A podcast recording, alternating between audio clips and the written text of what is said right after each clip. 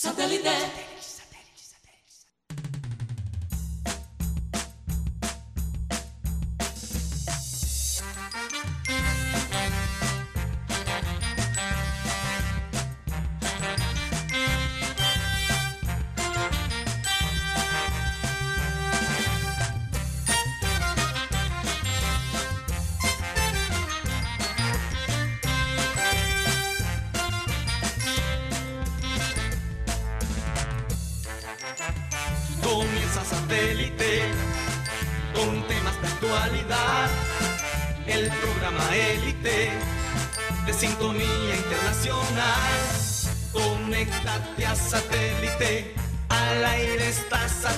Satélite. ¡Satélite!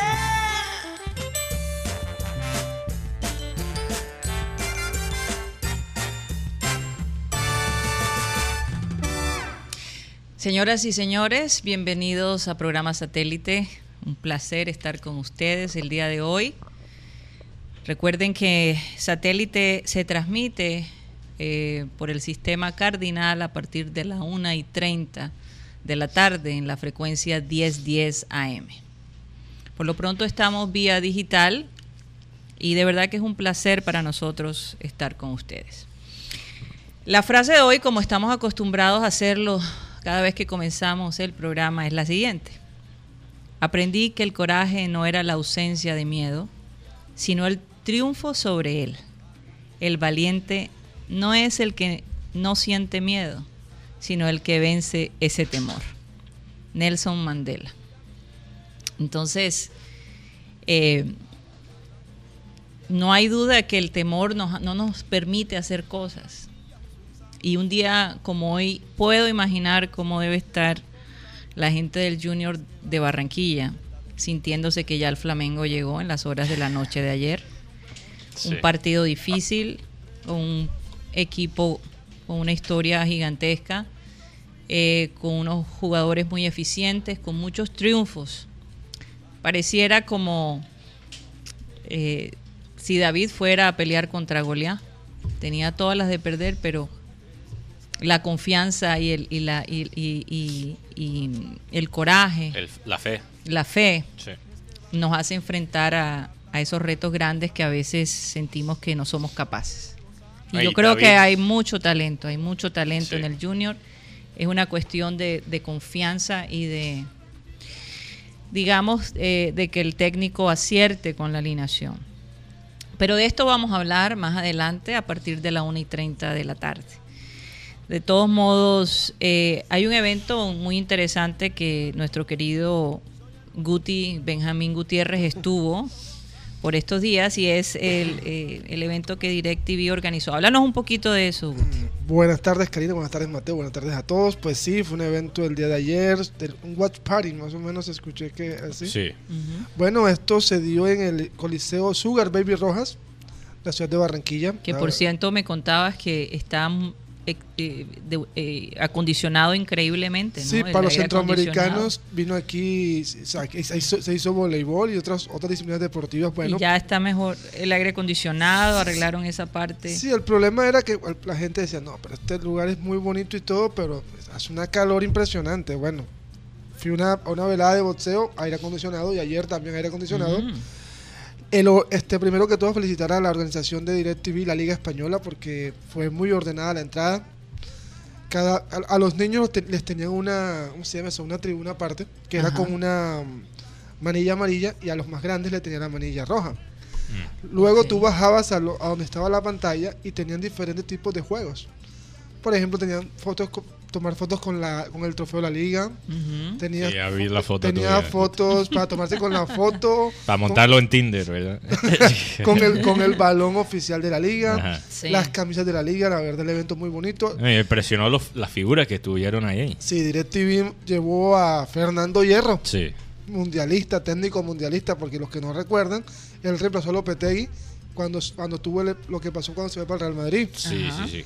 Bueno, habló muy bien Fernando Hierro, decía que le sorprendía que a miles de kilómetros de España hubiese una afición tan grande como la hay aquí en Colombia del Fíjate. Real Madrid-Barcelona.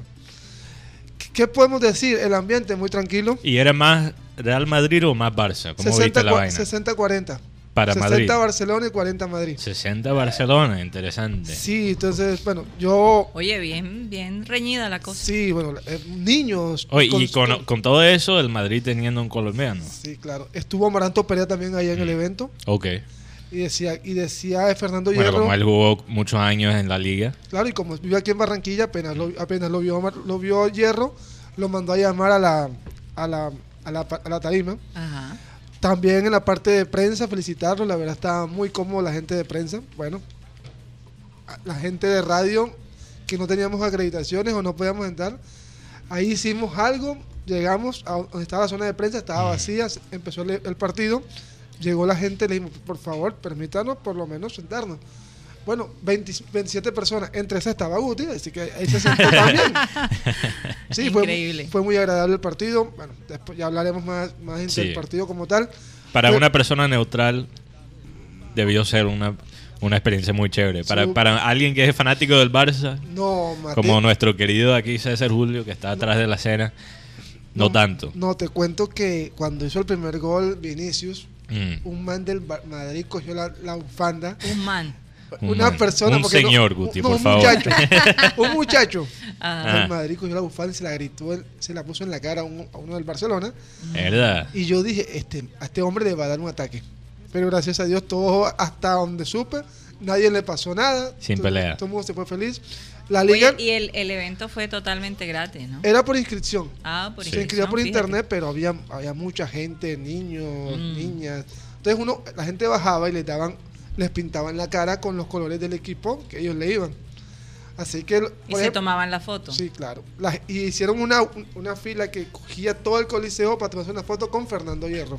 Mm. Así que lo, estuvo muy bueno todo y de verdad felicito. ¿Y te tomaste la foto? No, no la hice. Eh, Oye, ¿Pero me, me- pareció interesante Porque los estaba muy comentarios. larga la fila. Ah, Me, bueno, me- sí. me pareció interesante los comentarios de Fernando Hierro porque él dijo, no me, y esto fue noticia, él dijo, no me puedo imaginar el fútbol sin Cristiano y Messi.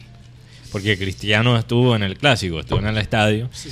Y claro, desde que él se fue para Italia, los clásicos no han, no han sido lo mismo. Messi no, Messi no ha vuelto a marcar desde que él se fue para Imagínate, Italia.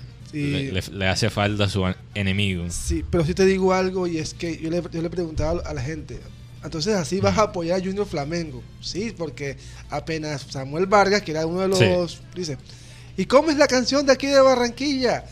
Oh, Lele, Junior tu Ajá. papá. Y empezaron a y- cantar. Y, Jerry que, ¿cómo así?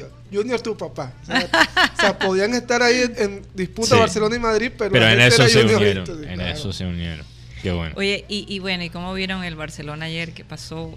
Bueno, ya vamos a entrar en eso. Yo, Bueno, quer- yo a quería responder porque tiraste esa frase tan interesante y después lo cambiaste a- al Sí, es evento verdad, del sí, es clásico. verdad, sí, es verdad. Me- algo que, que, que me parece interesante de la historia de David y Goliat Sí. es que David tuvo un plan. O sea, él no, él no entró ahí sin... Ahí, él no improvisó. A la brava. Él no entró a la brava, no No, improvisó. pero él estaba seguro de lo... de lo que él iba a hacer. no, de lo que él era bueno Es- haciendo. eh, exacto, se ¿Verdad? enfocó en lo que era bueno, y era en la, en tenía un plan, tenía una estrategia ya armada y confió en esa estrategia. Así es. Pero, tam- pero también tenía tanto Ajá. clara la estrategia que no se dejó llevar por lo que, el Las rey, lo que el emociones. rey le dijo. Y también las emociones. Pon- ponte la, ponte la, la armadura. Porque muchas veces tenemos algo planeado, pero entonces viene alguien y dice, no, pero hazlo por aquí. Y tú tienes pensado ir por, ir por el sur. Pero dice, no, vete por el norte que ahí es más tranquilo. Pero cuando vienes a ver, cuando vas al norte... ¿Qué le, te- qué le tienes con el sur, Guti? No, no, nada, no tengo nada ¿Qué con le el tienes? sur. Es más, saluda a la gente del sur. Ajá. que había bastante gente del sur allá en, Mm. En el evento. Claro. Genial. Necesita, la, la gente del sur a veces se pierde de unos eventos Pero, interesantes. pero te digo acá. algo, Karina. Si esto lo hacen con Junior, yo te digo que la Oye, afición, sería increíble, La afición ¿verdad? que tiene aquí la gente. Y además, ahora que ahora hablaba con Mateo y le decía que hay una posibilidad de que, bueno, esto va más adelante, pero podrían bajar más del, cinco- más del 70% el valor de Win por más No puede ser. A 8 mil. a 8 mil pesos. Pasar de 30 mil a 8 mil pesos. son- Oye, la persistencia, ¿no?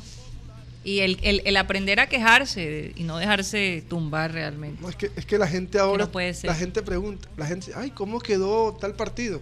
La gente está pendiente más del fútbol argentino que el fútbol colombiano. O sea, así que, win up. Hay que ponerle esa gota de, de picante, ¿no? A, a- a- a los eventos de... No, sobre y, todo del y ahora tú puedes decir, ok, 8 mil.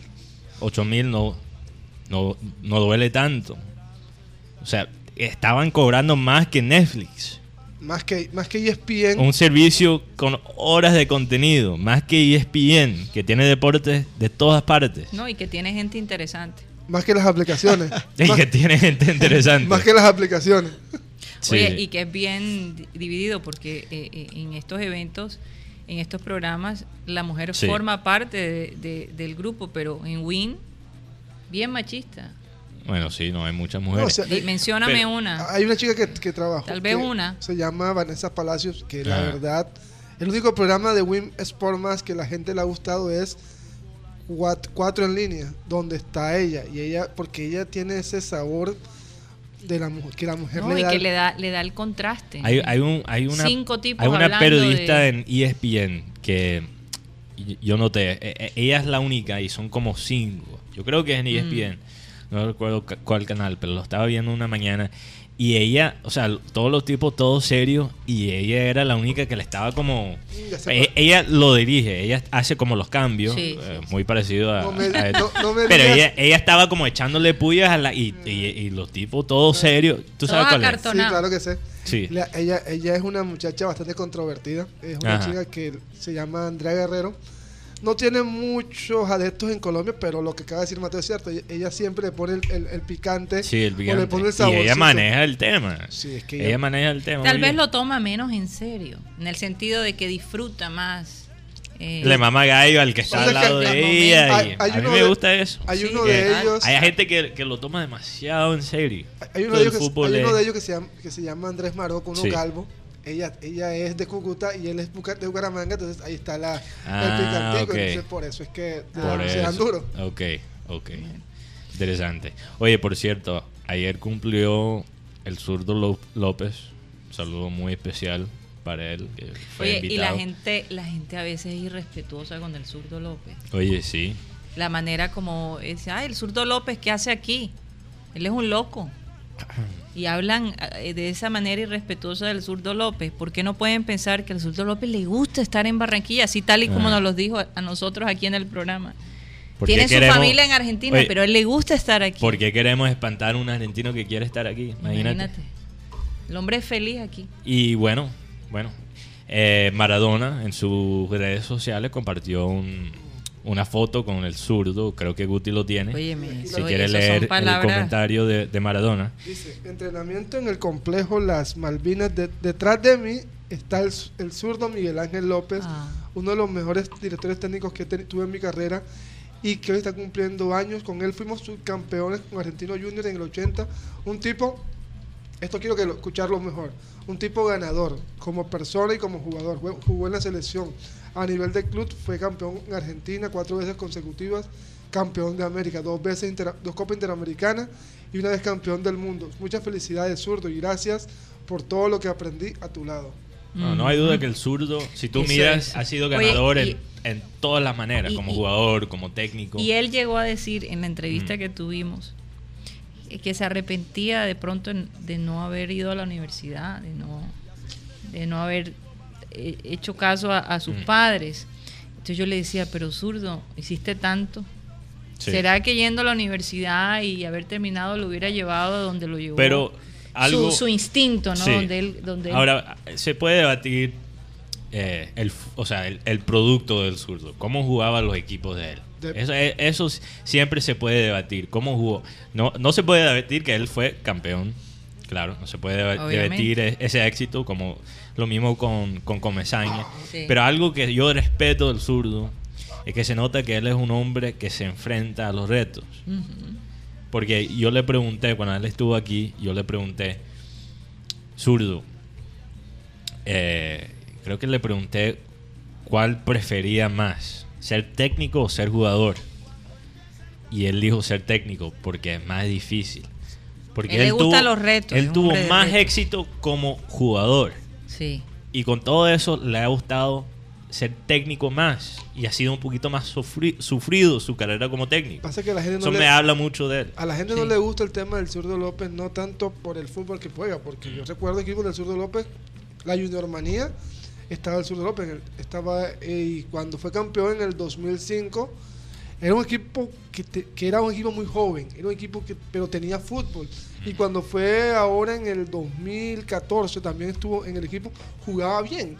Lo que pasa es que como también dicen, el zurdo López tiene un mentor que se llama Luis Ubeldía un técnico argentino de esos de raca mandaca, o sea, esos técnicos que no que no que tenían cogían un- el, el alfiler y puyaban al jugador para que no saltara, o sea, tenían sus mañas, pero pero pero era muy efectivo el fútbol de, de Subeldía y el Zurdo López también aquí le ha ido bien, o sea, Sí, Sí. y, y- y recordemos que el Zurdo López tiene mucho que ver con que Valenciano debute, sí. habló que también con Teófilo, así que No, y el zurdo dice que es que el clima de Barranquilla, la sí. gente, Las mujeres, supuestamente. las mujeres, sí. de Eh, mandaca. una anécdota que Sí, muy interesante. Cuando eh, terminamos el programa, lo llevé a- a- al lugar donde él se hospeda.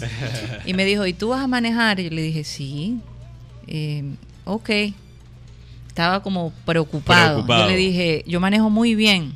Y me quedó mirando como diciendo, ¿será que me monto en este carro con esta mujer manejando? Y mm, después que lo dejé, me dijo, manejas muy bien. Te felicito. O sea, Se eh, bajó feliz de la vida. Sí, o sea, entró con el prejuicio quizás machista, pero lo- le, le, le sorprendió, le, sorprendió. Porque eh, realmente Sí. manejar en esta ciudad de Barranquilla, No es fácil, les digo, no es fácil. no es fácil. Mira, una cosa Hay también... que tener cuatro ojos. El zurdo Cuatro. también representa Sí. un ejemplo, también representa un ejemplo de lo que hablamos la semana pasada, con esa frase, esa frase de Menotti, Sí. el flaco Menotti, donde él, Menotti dice que el técnico debe actualizar el jugador, que el, e- e- el entrenador debe ayudar a- al jugador buscar él mismo las soluciones en el cancho. Oye, Cuti, ¿qué es eso? Porque está vos- Yo sé que es lunes, No, no, pero no, por no. Tenemos que, el lunes, te- tenemos Control, que, control. tenemos que empezar Oye, la semana yo con pensé que energía. era alguien, unos pseudo gutis que a veces aparecen por ahí. Este, señor. pero era Guti. No Ah, no puede me estar bostezando, hay No, que, hay que empezar la semana bien, Guti, por Dios. Después de la noticia que acabas de Especialmente- dar. Sobre que- todo con la atención que hay para Eh, el espe- miércoles. Especialmente, estoy- especialmente te- que tú te comprometiste en hacer 40 días de maldad y eso requiere mucha energía, Guti. Entonces, por favor, tómate un tinto al... Pero Oye, ¿qué y tal? ahora que dices eso, Pero este, lo del zurdo, Sí. eh, para terminar lo del zurdo, eh, él dijo, yo, él reconoció el talento de Maradona mm, y él dijo, Maradona es un jugador que siempre toma la decisión correcta. mm. O sea, él, él supo... en el, en el equipo, en el veces- partido. eh, en el partido. No, No en estamos, la vida no estamos hablando de la vida personal, que eso todavía. En la vida personal todavía Pero está complicada la cosa. Él decía, entonces, eh, lo más importante del técnico es también saber cuándo me- meterse. Mm. Y él supo en, esa, en ese momento, teniendo un Maradona joven, en no meterse. Porque ya Maradona sabía cómo encontrar las soluciones él mismo. Sí, y, y- y era, era comprometido a pesar de las Sí. circunstancias, cuando él nos decía que Maradona decía que él le Sí. diera permiso para las pachangas que se iba, Porque ¿qué pasa? Hay pero que le prometía dos goles y así, así pasaba. Y, y Maradona siempre cumplía. Entonces él sabía que no tenía que no, él no tenía que meterse en el desarrollo de Maradona. Yo espero que- Mientras que... hay técnicos que ven ven un jugador talentoso y quieren convertir en ese jugador talentoso en un títere. Y eso siempre es una o, mezcla o- o llenarlo de temor, Sí, exacto. Yo- llenarlo yo- de temor. llenarlo Yo- de temor. Yo espero Cambiar que. quién es, quién es el jugador. Yo espero que este 2 de abril, en el, en, cuando hagan el lanzamiento de la aleta tiburona, esté Don Miguel Ángel el Zurdo López. Esperemos que esté ahí. ¿Cuándo termina? sí. Supuestamente. El 2 de abril es la, La- ya van 154 ju- ten- jugadores definidos. Vamos a tratar de invitar a Miguel Ángel Cure, que lo tuvimos aquí Sí. hace O sea, unos meses atrás, eh, él con un grupo de, de compañeros, eh, esta firma básicamente fue la que ganó el diseño de este nuevo símbolo de la ciudad. Y, y va a ser increíble, ¿no? Para Sí. este muchacho, oye, de 30 y que 34 Joven, años, joven. 35 años, ver algo diseñado por, por este grupo eh, y que definitivamente va a ser un, un lugar bastante visitado. Sí, definitivamente. Si nos ponemos a mirar haciendo un, un escalafón de los tres técnicos más importantes del Junior, el zurdo tiene que segundo estar tiene que ahí. estar entre el primero y el segundo. Hombre, sí. ¿Quién pondrías de primero? Julio. Julio. ¿Cómo es? Sí, Bueno, sí. Primero Julio, A él no se lo gana nadie Sí, sí. En, este- en la historia del Junior. segundo Come- se- segundo Querido Julio, o no querido, el hombre ha ganado Ha todo lo que ha impactado. ganado. Primero Importante. Julio, primero Julio, no el mejor, el más importante. A ver, Eso es. a ver, primero, Esa es la clave. primero Juan Ramón Verón, Ajá. primer Ajá, la campeón de Colombia, con Junior, perdón. Segundo Comesaña y tercero el, el zurdo zurdo. López. Yo creo que sí. Y si nos ponemos a buscar más allá, sí ya hay Oye, que... y esas son las cosas, oyéndolo hablar de ustedes, Sí. De, de, de todos, los, persona- de todos los personajes que, que formaron parte del Junior. Imagínense, tantos años después, Sí. y ustedes los nombran. eh, pero porque son inquietos y buscan, pero hay, hay gente joven que no tiene la menor idea del personaje que ustedes están hablando. Me pasó ayer, me pasó ayer en el partido de, de, de Real Madrid con Barcelona, un hincha del Madrid con la camisa del Madrid, todo salí que, oye, ¿quién es Fernando Hierro? Y yo como que, ¿cómo así? ¿Cómo así? Y yo como que, ¿cómo así? Joda. Yo le dije, "Eh, fue un Sí. central, no, no lo conozco, yo, ah, bueno, entonces no conoce, no lo, Son no hinchas a medias. Son Pero no tomaste medias. el tiempo de educarlo, No, Guti. yo le dije, sí, jugó, jugó, Ah, jugó con el Madrid, fue campeón de la Champions, jugó mundiales, Sí. entonces Imagínate. ahí le expliqué un poquito. Lo que pasa es que es duro porque ahora estamos en un momento cuando primeramente a estos dos jugadores como Messi y Ronaldo Sí. que han dominado el deporte de una manera Oye, que no hemos imagino, visto, no no me hemos imagino cuando se vayan. como cuando se vaya, ellos han dominado el deporte de una manera que no hemos visto en mucho tiempo en el fútbol. Han también llegado a un nivel internacional todavía más allá que una figura como Pelé. Claro. Sí. Entonces la gente, por la- los medios que tenemos, los medios digitales y ahora que todo el mundo en el fútbol está conectado, Sí. Y es que los medios digitales. solo pueden concebir en la, la historia como más reciente. Sí. Porque ellos no están leyendo los periódicos, no están leyendo, están mirando en Y Twitter. en los medios digitales tú puedes tener acceso a todo. Sí. Absolutamente todo. Y bueno, eh, eh, eh, yo creo que eso es un tema interesante porque ahí muestra, yo creo que el- la falta de liderazgo de los medios tradicionales, no solo en Colombia, pero en todas partes, pasó en los Estados Unidos también, Sí. que tomaron la decisión de meterse en la franja digital demasiado tarde. ¿Y qué pasa? Ellos ya han perdido el puesto a las páginas de memes, a las páginas, los periódicos digitales, los blogs, Los memeros, los memeros, como digo yo, lo que, la gente memeando ahí en Twitter. los magíster en memes. Ajá. Eso suena un poco raro lo que Y, y- acaba de y- decir. ¿y qué pasa? Se pierde esa conexión con el pasado.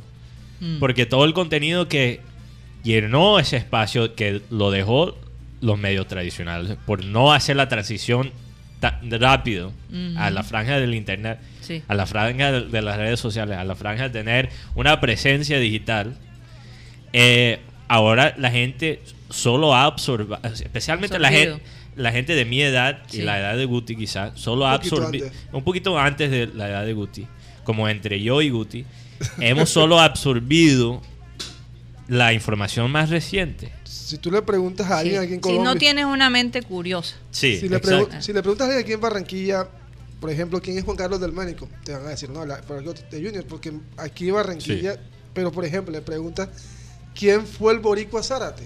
¿Quién es ese? Fue un back central que estuvo en Selección Colombia, Samario.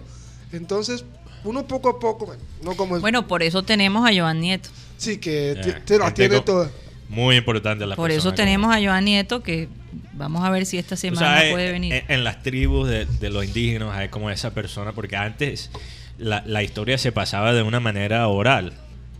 ¿Verdad? Solo, Sí. Cuando no habían de verdad. que eran los periodistas de esa época. Los palabreros. Básicamente, los periodistas, y tú sabes que el vallenato, por ejemplo, era una manera de pasar noticias y historias Sí, entre los pueblos. Sí. Eh, yo me imagino a Joan, él, él- él es como ese, eh, ese, ese, Pregón. ese, ese perso- personaje en los tribus que, En las que tribus. guarda la historia y lo está pasando a las próximas Él es el- generaciones. es el- por eso, es por eso, por eso que los museos en Sí. el mundo existen. Porque es que no hay manera de preservar la historia. Sí. Bueno, sí hay manera, sí hay hay ma- manera. O sea, no hay manera si no se crea, Sí.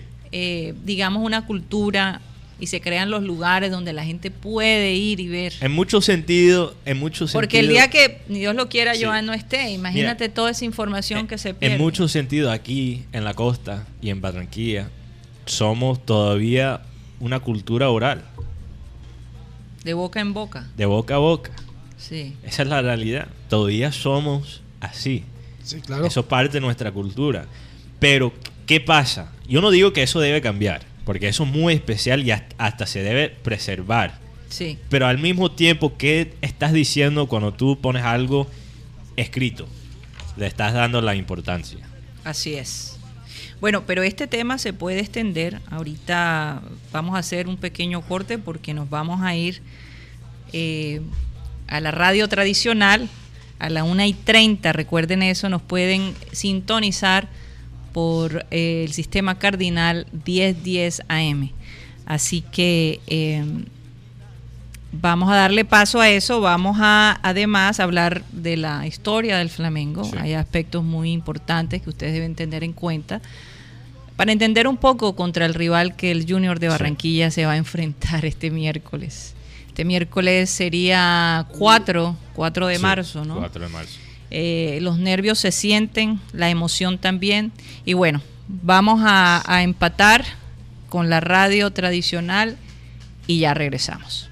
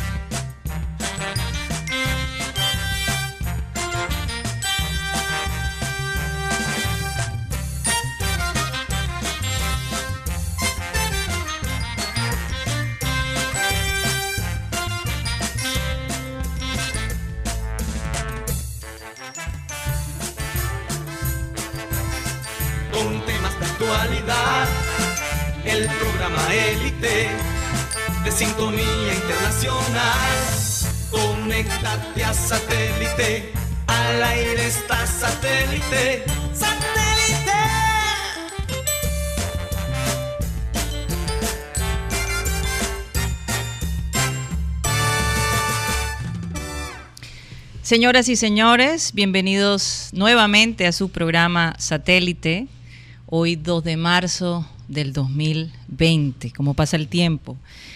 Eh, un placer de nuevo estar con ustedes al comienzo de esta semana. En la mesa tenemos a Benjamín Gutiérrez, un saludo para Benjamín de nuevo, a Mateo Gueidos, Sí. a nuestro robot periodista Yeyito. Tenemos en la producción a Benji Bula, Tox Camargo, Raymond Hernández. Y obviamente esos corresponsales que han estado con nosotros desde siempre, eh, internacionalmente hablando. Hoy quiero que Mateo nos los mencione. Dígame, por favor, Mateo, quién es esa gente que nos apoya, esa gente especial que forma parte del satélite internacional. Sí, bueno, un saludo muy especial para nuestros corresponsales internacionales. Tenemos a, bueno, los brasileros, Ujú. César Villanueva y Alex Macías, que están en Brasil. Así Tenemos es. nuestro combo en Miami, doctora Claudia, que creo que va a entrar con nosotros en la segunda hora. Así es. También Iván Garrido, que está como entre Chicago y Miami. Hoy se encuentra desde Miami, vamos a ver si lo Ok, tenemos. vamos a ver si él entra. También Sara González, que está en Vancouver. Un saludo para ella. Los dos Tonys, que están en California. Tony Ariza, que está cerca de Los Ángeles. Y Tony Avendaño, que está cerca de San Francisco. Eh, también tenemos a Inaris García, que está en Dortmund, Alemania. Sí. Eh, Maelis Charris, que está en Santiago de Chile. También Alejandro González. Está en Madrid. que Está en Madrid. Javier Sánchez Polo, que está en Barcelona. Contraste. A los Y, españoles. Bueno, me falta alguien, ¿no? Bueno, y Joan Nieto, que Joan no Nieto. es, no es un corresponsal internacional, pero es nuestro corresponsal juniorista. Entonces, Sí, que nos mantiene la historia. Ah, Álvaro Soto, que también está en Miami, Sí. y él es como nuestro reportero de la Liga Española. Entonces, que- Se declaró reportero de la Liga Española, así es. Él así me, es. él me mandó su renuncia, pero no lo acepté. No, no- no- fue se- aprobada. Él, él se queda con nosotros, exacto. Oye, y esta semana hay mucha... Buenas Oh, nuestros oyentes Perdón que y le a ten- todo el panel. Feliz inicio de semana. Gracias por estar con todos nosotros, tanto en el sistema cardenal, YouTube, Facebook y todas nuestras plataformas. Quiero aprovechar para darle pase a nuestro amigo Guti para que nos cuente cuáles son nuestras madrinas y padrinos de nuestro programa. Vamos, Guti. Hombre, gracias. oye, interrumpí a Yeyito, qué pena. Yeyito, gracias. Perdón, Yeyito, de verdad que tu aporte siempre es importante. A la gente le recuerda con mucho cariño, Yeyito. Eh, Yeyito sigue estando con nosotros. Si les escuchan un poco la voz eh, Diferente. diferente es porque Para la gente que ya sí, conoce, que ya Se que ya desarrolló. conoce, se Sí. desarrolló. Yeyito tuvo un cambio de voz allí. y Bueno, pues ellos son Adelante, Guti. Cindy Dueñas, Karina Sanjuanelo, Martica Gómez, Alex Hernández, Winston Sánchez, Alvarito Orozco y el Goce Mayor Mañe Barrio. Primera generación. así Segunda es. generación, Kelly Joana de Soledad, el señor del bosque, Luis Alberto Cervantes, y salida con su mamá. Si hay alguna persona de los nue- nuevos oyentes que sea invidente, que nos haga, haga saber el dato, y será anunciado aquí con mucho gusto. No, y también todos los oyentes nos pueden escribir por este número de WhatsApp 300 716 0034. Escríbenos por WhatsApp, eh, cuéntanos de dónde nos están escuchando. Y, y bueno, si tienen Si comentarios. tienen alguna sí, pregunta o un comentario, Sí, pues aquí nos los van a hacer saber. Si tiene un marcador, también con mucho gusto. También, marcador para el también, para el partido del miércoles, del miércoles. que nos tiene a todos bastante tensionados. También eh, un saludo especial para Cyril Gueidos, que de alguna manera va a tratar de, como decía Abel González, colarse en el programa. Ya lo tenemos al aire, él va a estar allí con nosotros. Un saludo especial, esta vez desde Michigan, en Grand Rapids. Eh, bastante frío por allá, Cyril. En No sé si nos, si nos está escuchando. Sí, buenas tardes a, a todos de la mesa, a todos los oyentes aquí en Grand Rapids, Michigan. Hoy mm, no está mal, no, el, el, eh, la tempor- temperatura está como en 8 grados, 9 grados centígrados. Sí, que mejoró la cosa. Es más, más arriba de lo normal, pero eh, normalmente hace mucho menos, normalmente está como en 0 grados o menos 1 durante el día en esta época. Entonces, Qué eh, contraste, aquí estamos casi a los 30, ¿no? Alrededor de los 30 grados centígrados, Sí. con un cielo azul. No, no es para quebrarte los ojitos ahora, pero, pero de verdad que, que el clima está perfecto el día de hoy. Bueno, eh, vamos a hablar un poquito del Junior, obviamente del, del partido, ¿verdad? Eh, contra Jaguares, pero también vamos a hablar de la historia del Flamengo. Hay, hay, hay, hay aspectos interesantes que de pronto mucha gente no sabe y sería interesante Sí. compartir esos aspectos con ustedes. Primero que todo, cuéntenme un poco cómo les pareció este Junior frente a Jaguares, cómo les pareció Moreno, cómo les pareció C3, que llegó con una energía muy positiva. Se ve que tiene todavía la adrenalina, ¿no? De haber Del participado del sub-23. sub-23 Sí. y tiene esa- esas ganas y ese empeño de dar lo mejor de él. Cuéntanos un poco. Ok, yo creo que el tema C3, esto viene, ya esto es reiterativo. C3 es un jugador que le da una alegría al equipo diferente. Yo te decía algo sobre el tema de que llegó con esa fuerza. Él decía una frase que me- a mí me gustó mucho.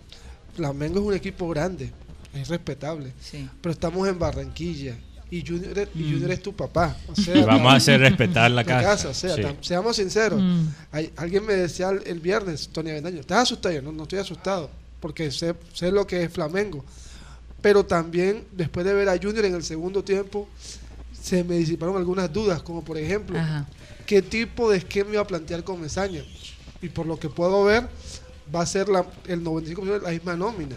De pronto hay una pequeña duda si es Inestrosa o Sherman Cárdenas, pero de resto va a ser la misma nómina. Casi la misma nómina. Sí, Sí, porque ahora tiene un golpe en la rodilla Fabián Biafara. Pero Ok. eso ya está confirmado. Eso fue lo que se planteó hoy. Ajá. Eh, eh, no es muy probable que, que Comesaña eh, va, va a cambiar es- esta alineación que jugó contra Jaguares. Sobre todo porque el equipo ante Jaguares, Sí. Mateo decía algo cuando hablábamos, me decía, ya ten- tenía el bate preparado para darle. sí, todos teníamos eso preparado, Sí. para los, pero una cosa que sí me gustó, y es que cuando, y esto es una frase de, de Abel González, que sería eso eso sin Teo. Teófilo Gutiérrez jugó 10 minutos bien Sí. y desarmó al equipo Jaguares. Fíjate. Sí, ni, ni, ni asistencia ni gol, No, pero se sintió su impacto en el juego y, y una diferencia eh, que yo noté en, en el primer tiempo es que Junior jugó con miedo al gol de Jaguares. Quizás sabiendo que Jaguares era mata gigante y ya tenía fama de eso, Sí. quizás por lo que le hizo a Nacional, jugaron con mucho temor. Porque, ¿qué, qué pasa? Vimos un típico estilo de Comesaña que es jugar solamente por las bandas. Es que la gente, mira, lo- los periodistas a veces se enfocan en los números.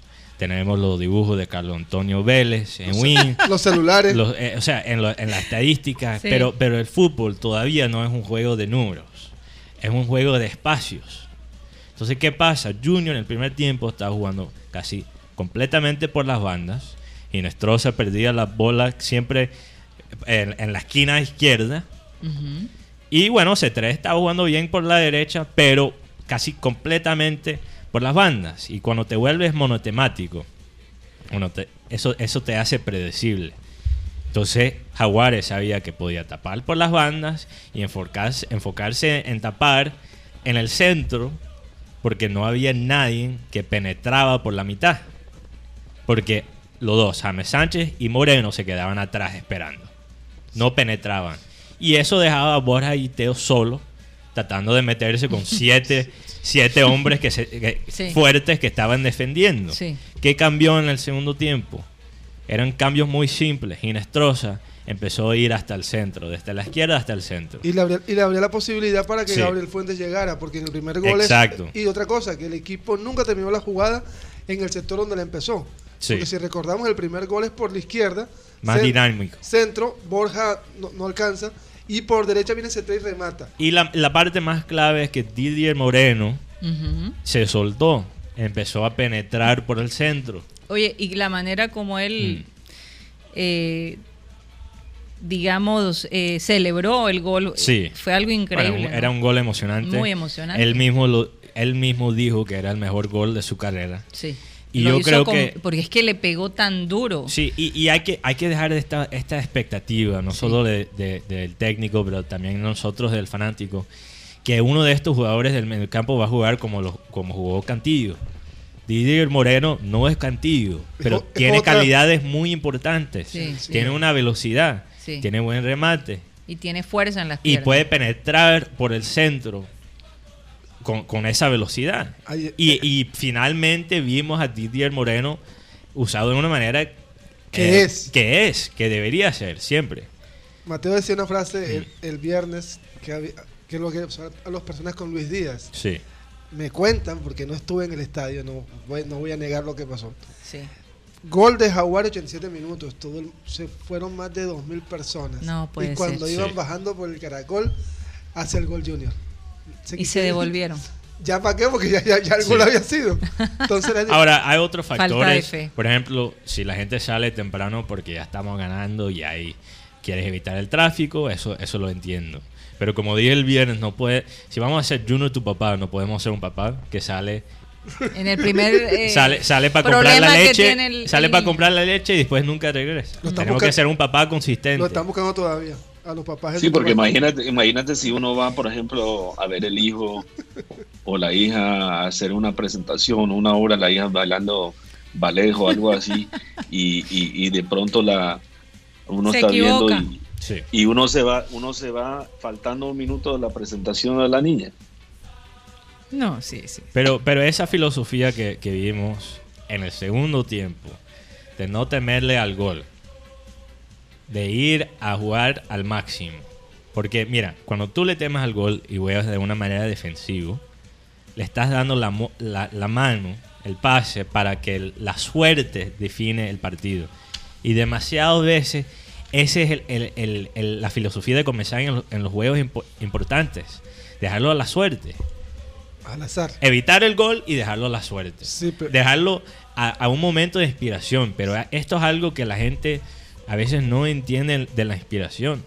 Fíjate que, Que- esta mañana, eh, Sí. bueno, esta tarde, cuando comenzábamos el programa digitalmente, hablamos de esta frase de, de Nelson Mandela, en Sí. donde decía que aprendí que el coraje no era la ausencia de miedo, sino el triunfo sobre él.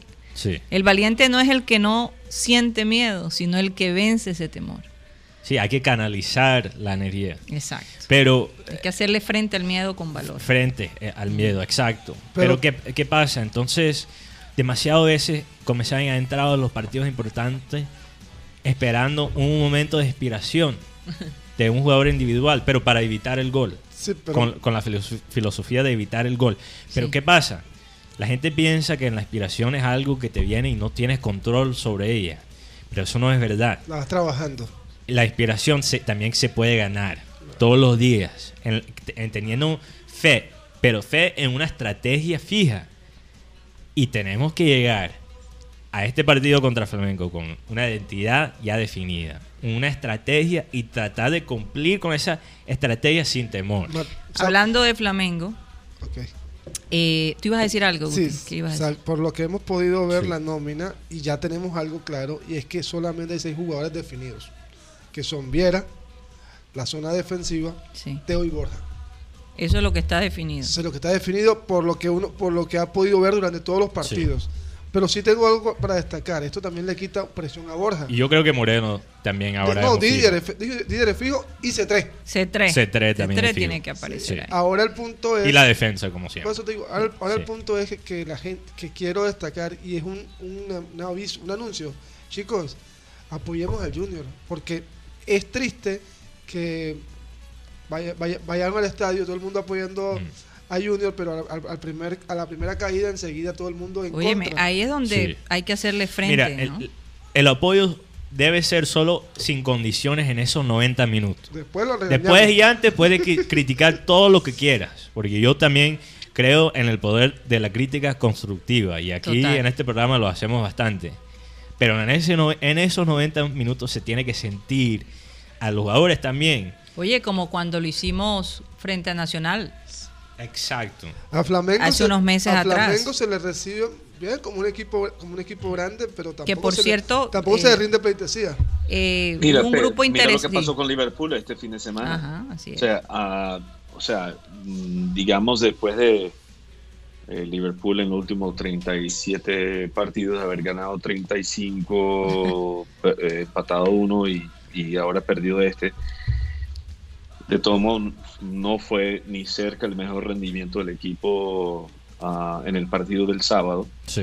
eh, contra Watford. Pero al final del partido, a pesar, porque uno podría desanimarse, porque no, fueron so- no fue solamente un gol, fue dos y tres goles, sin haber anotado un solo gol. Ey, Y, y preocupante con los el partido- que pre- estaban de visita, Sí. estaban de visita, cantando el himno de Liverpool de Sí. nunca caminarán solo. Perdiendo final del 3 a partido 0. Para apoyar al equipo. Perdiendo 3 a 0, todos estaban ahí. Sí, y también preocupante porque viene el partido con Atlético, pero Klopp básicamente dijo que ahora no tenemos presión. Pero, pero, pero acuérdense, Sí. acuérdense que cuando estas cosas pasan, ayudan a, a revisar un poco la estrategia. Mm. No, y se quita Y, un- y imagínate tener tres, 35 partidos invictos eh, o, o ganados, te hace casi como sentir como un dios. A veces Sí. es bueno que aterricen un poquito, ¿no? Y se Sí. bajen de esa nube. No, y, y- y más que todo, en vez de sentirse como dioses, yo creo que los jugadores de Liverpool estaban sintiendo más bien la presión Sí, como dijo. y, y no estaban jugando de una manera creativa ni, ni- no estaban tomando riesgos. Liverpool entró Esa fluidez. eh, esa fluidez. Ellos entra- entraron temiendo el gol. Sí, claro. Lo mismo como Junior. Y eso lo tenemos que sacar de nuestro sistema completamente. pero Oye, y ayer en la noche llegó finalmente el equipo de Flamengo con su técnico Jorge Jesús y sus eh, jugadores más destacados como Gaby Gol, de Arrascate, Felipe Luis, Diego Alves. Sí, Diego ¿Alguien, ¿Alguien se me queda allí? Bueno, pues que se te, se te De, puede- digamos, de, los de los que más... sí. se te pueden quedar jugadores como Gerson, un muchacho Mm. volante. Se están quedando jugadores como Rodrigo Cayo. Mm. Están quedando jugadores importantes. Pero esta nómina de Flamengo tiene algo que se llama mucho bagaje europeo. Eso es lo que estoy podido ver.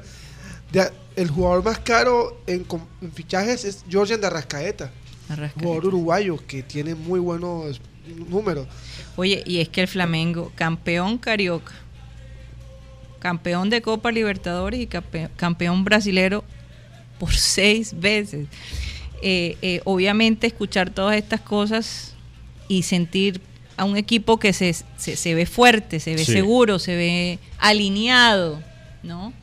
Eh, le hizo la vida de cuadritos al Liverpool allá en el, Que se dice en que ahora mismo de el Liverpool... del- de los clubes. Sí, se dice ahora mismo que el Liverpool todavía, a pesar de, de la derrota contra el Watford, es el mejor equipo del mundo. Del mundo, Y ellos entonces- complicaron Liverpool. Sí. Pero nosotros tenemos que hacer lo mismo que ellos le hicieron a Liverpool. Tenemos que Hay que complicar la vida. Hay Sí. que complicar al Y, te- y tenemos una ventaja que de pronto no es muy es, mucho, es el estadio metropolitano. Junior tiene que aprender a manejarse, a conocer cada, ca- cada morrito, cada cosita en el metropolitano. Oye, y es que recordemos que el Flamengo viene de- del Maracaná, Sí, Maracaná. o- uno de los ambientes más increíbles que se pueden sentir Pero, en eh, cuanto a- al, al- al ambiente futbolero. En ese Maracaná, recuerdo yo en el 2017, Junior puso a temblar al Maracaná en la Copa Sudamericana. Sí. En Yo creo que nosotros también podemos hacer temblar. No, es que el Junior... La en afición lo puede hacer. En la semifinal, Junior le iba ganando 1 a 0, faltando 20 minutos de ganar el partido. Sí. Y en un par de errores ganó Flamengo 2 a 1. Pero Sí. este estadio de Maracaná estaba bastante silenciado porque ese, como decía, Oye, y ahora que mencionas el Estadio Maracaná, mucha gente no sabe cómo se llama el Estadio Maracaná. Hice una encuesta y la gran mayoría no Aquí lo en sabía. el equipo, sí. 0-0. Se llama Estadio Mario Filo. sí. Y se llama Maracaná, no sé si algunos oyentes lo saben, porque está en ese vecindario, el vecindario eh, donde está ubicado el, el- el estadio, se llama Maracaná. Entonces el Maracaná no es el nombre oficial del estadio. No es el nombre como oficial, es como, el es de como aquí, le llaman. Es Es el como nombre popular. Es como el de aquí. Sí. Sí. El de aquí se llama Roberto, Roberto Meléndez. De Meléndez, Pero es nadie lo menciona. Sí, todo el mundo dice el Metropolitano. metropolitano, así se quedó. Mira, yo algo que quiero destacar, porque yo, yo creo que es importante analizar la historia, especialmente de la historia de, de un contrario. Pero en este caso yo creo que hay algo que podemos aprender de la historia de Flamengo Sí. y este personaje Mario Filo. Mario Filo, sí. que mucha Filo- gente no sabe y él es Sí. un periodista. Fue un periodista cuando el fútbol en Brasil se estaba desarrollando por la primera vez como eh, con clubes profesionales. Y él fue un periodista que le metió ese encanto con su, con su, por, por la manera que él escribía, le metía encanto al, al fútbol. Por eso él fue tan reconocido. Es como Hay- el Gabo del deporte. Prácticamente. Él, él le, le dio como esa magia. Esa magia, sí. Entonces hay un escrito muy famoso de él sobre un clásico entre Flamengo y Fluminense, que son los dos equipos más famosos de Río. Y, y bueno, ese, e- e- esa, esa- ese escrito creó como una fiebre sobre el encuentro de Fluminense y Flamengo. También hay otro personaje que me pareció interesante, Harry Parrosa, un comentarista de radio. Eh, yo creo que él era, él era fanático del Flamengo. Sí. Y él narraba los, los partidos de Flamengo. Y él era escritor, era músico, era un hombre multi, Facético. multifacético. Y él le ofrecieron, Walt Disney le ofreció, porque en, en ese entonces hay que recordar que Hollywood estaba obsesionado con Río y Copacabana. Eso era como la época más encantadora de Brasil. Y Walt Disney le ofrece un puesto como director musical a este personaje, Harry Parrosa. Y él dice no, porque en Hollywood no tienen flamengo. No tienen flamengo. Imagínate. O sea, Entonces, desperdició. Y en ese entonces, Sí. Walt- eh, Disney ya estaba, ya Walt Disney no, era lo que era Walt Disney. Ya era Walt. Sí, en pleno esplendor. Exacto, en, en pleno esplen- esplendor. Eh, entonces, ¿qué pasa? ¿Cuál es el punto de esto? Yo creo que se nos ha, se nos ha olvidado aquí en- y en muchas partes que la combinación entre el fútbol y el arte es una combinación supremamente poderosa. Y eso es lo que se ha olvidado, especialmente en el periodismo de acá. Porque el, el periodismo no solo es llegar al partido con una grabadora.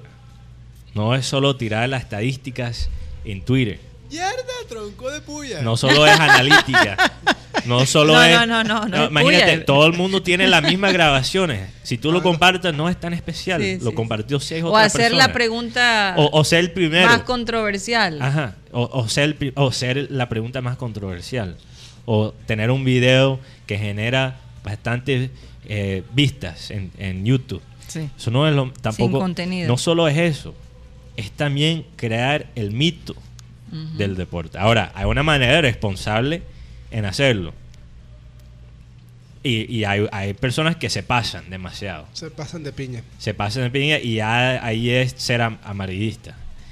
Pero, pero hay que crear ese mito, hay que crear ese encanto. Eso también es la responsabilidad del periodista deportivo. Y por eso este señor, Mario Phil, tiene un estadio nombrado por él. Porque él creó Que yo sepa, aquí en Colombia no hay un solo estadio nombrado por un por un periodista. Guti, tú Que- sabes. No, la mayoría de estadios que hay son, bueno, Atanasio Girardot. son deportistas. No, no tanto deportistas, fueron Los prócer- dueños. próceres. Sí. Atanasio presidente. Girardot. Sí, pero por Atanasio ejemplo el de béisbol de acá Ah, ok, aquí en, Col- en Barranquilla sí, Sí. todos son, son deportistas, sí. son deportistas en, en Barranquilla, pero a nivel nacional no. No, son, esta- son estadios, por ejemplo, Atanasio Girardot en Medellín, es un- era, un prós- era un prócer, Sí. Pascual Guerrero, otro prócer, Hernán Ramírez Villegas, un presidente, Sí. Manuel Murillo Toro en Tolima, otro presidente. O sea, imagínense que Edgar Perea le pone Junior tu papá, que se vuelve una Sí. frase tan célebre, y, y todavía estaban dudando si ponían el busto de Edgar Perea.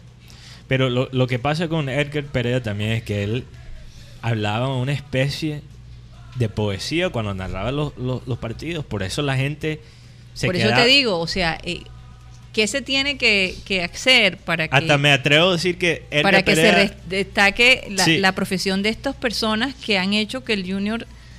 casi era eh, un poeta. Sí, Entonces, han dado vida, vida Sí. y emoción. Si yo fuera un, que estoy un- buscando. un gerente del Junior, o quizás si tuviera una posición en el gobierno local, yo estaría pagándole o armando una competencia para los escritores para escribir un poema que, que representa al Junior.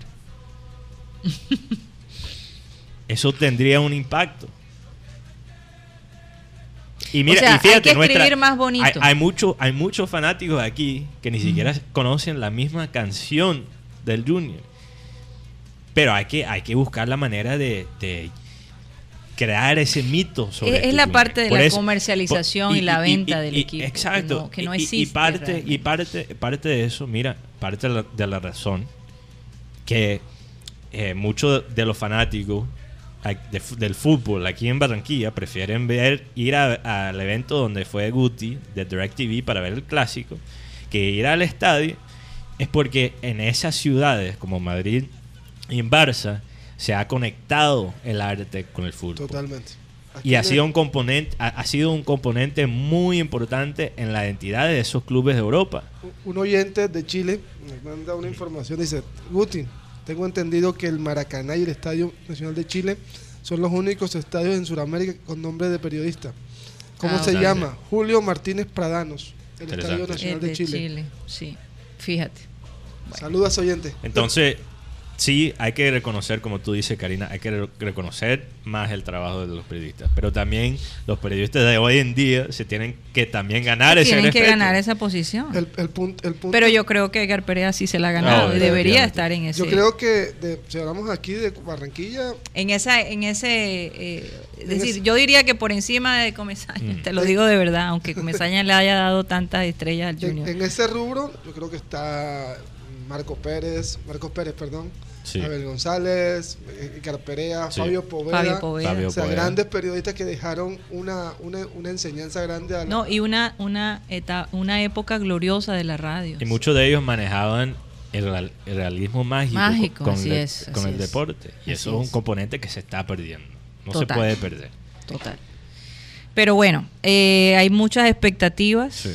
Eh, no sé, Guti, si sabes cómo está la, la venta de boletas. Bueno, la boletería hasta el di- hasta hace pocas horas, 3.826 personas han comprado boletas, eh, ¿cómo se llama esto? En, en material. Individuales, Sí, individual.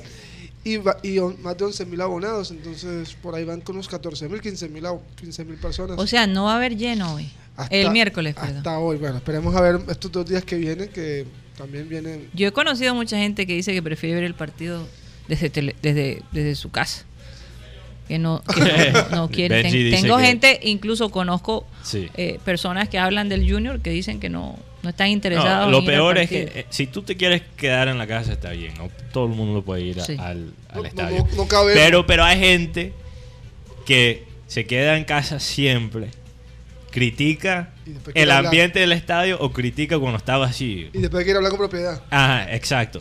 Si te vas a quedar en casa está bien, pero después no hablas con esa propiedad que puedes criticar el ambiente del estadio, el que si el estadio está vacío, eso no tampoco me parece justo. Y también está, est- está al otro lado, los Sí. patos. Le dicen los patos a los que se van Ajá. temprano en los partidos. O los que nunca van a los partidos y quieren estar en la final. Ah, que solo quieren estar contra Nacional Fíjate. o para los partidos de cuadrangulares. Sí, claro. Fíjate. No, hay que. ey, los fanáticos, si tú eres un juniorista de verdad, tú te mamas un, un partido de entre Bu- con Bucaramanga, con Cúcuta, Jaguares, con Jaguares. con Jaguar. Bueno, Jaguar es un clásico. Oye, y los que han escuchado a Mateo, Sí. Mateo Gueidos, eh, el gringo, que Sí. ya casi no habla como gringo, cada vez Estoy más. mejorando. Ya se me está yendo. más costeñizado. Yo sé que mucha gente lo ha seguido a él a, a través de los años, cuando participaba con Abel González Chávez. Imagino El que notan el cambio. Gringo. Ahí está Iván Garrido. un gringo sin filtro a veces. Es por eso que los amigos en Los Ángeles decían mexicano, porque por su conocimiento de fútbol y de los demás temas que él conoce, no suena gringo. Entonces le decían el mexicano, además porque le gusta el picante. Sí. Sí. Bueno, es que allá. allá en- Entonces, en ¿cómo, entonces ¿cómo, ¿cómo definimos a Mateo entonces el gringo coste mexicano? Algo No, así. no, No, pero ellos me llamaban el mexicano. barranquillero. Ellos hay que explicar porque ellos allá en los Estados Unidos hay gente que apenas que escucha español lo asocia con los mexicanos no conoce más nada fuera de, de México entonces por eso me llamaba el mexicano Bueno. por la ignorancia de los gringos Eh, vamos, chicos, vamos a ir a un corte comercial y nos vamos a comunicar con Alex Macías. Oh, quien Alex. quiere participar Qué y bueno, qué va a bueno. ser muy interesante porque él nos puede hablar mucho del flamenco. Así que vamos a este corte comercial y ya regresamos.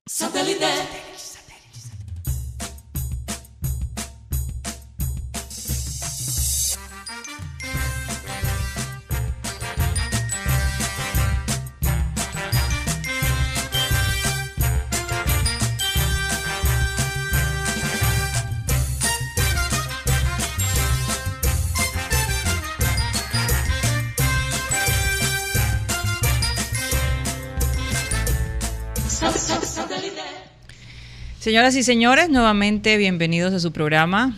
Recuerden que eh, nos pueden escuchar digitalmente a partir de la una de la tarde y entramos al sistema cardinal a la una y 30 eh, por la 1010 AM y después de las dos y media continuamos digitalmente por todas las plataformas. Vamos a, a darle paso a, a Sí. Mateo Gueidos para que nos hable de la gente que está pendiente de nuestro programa el día de hoy.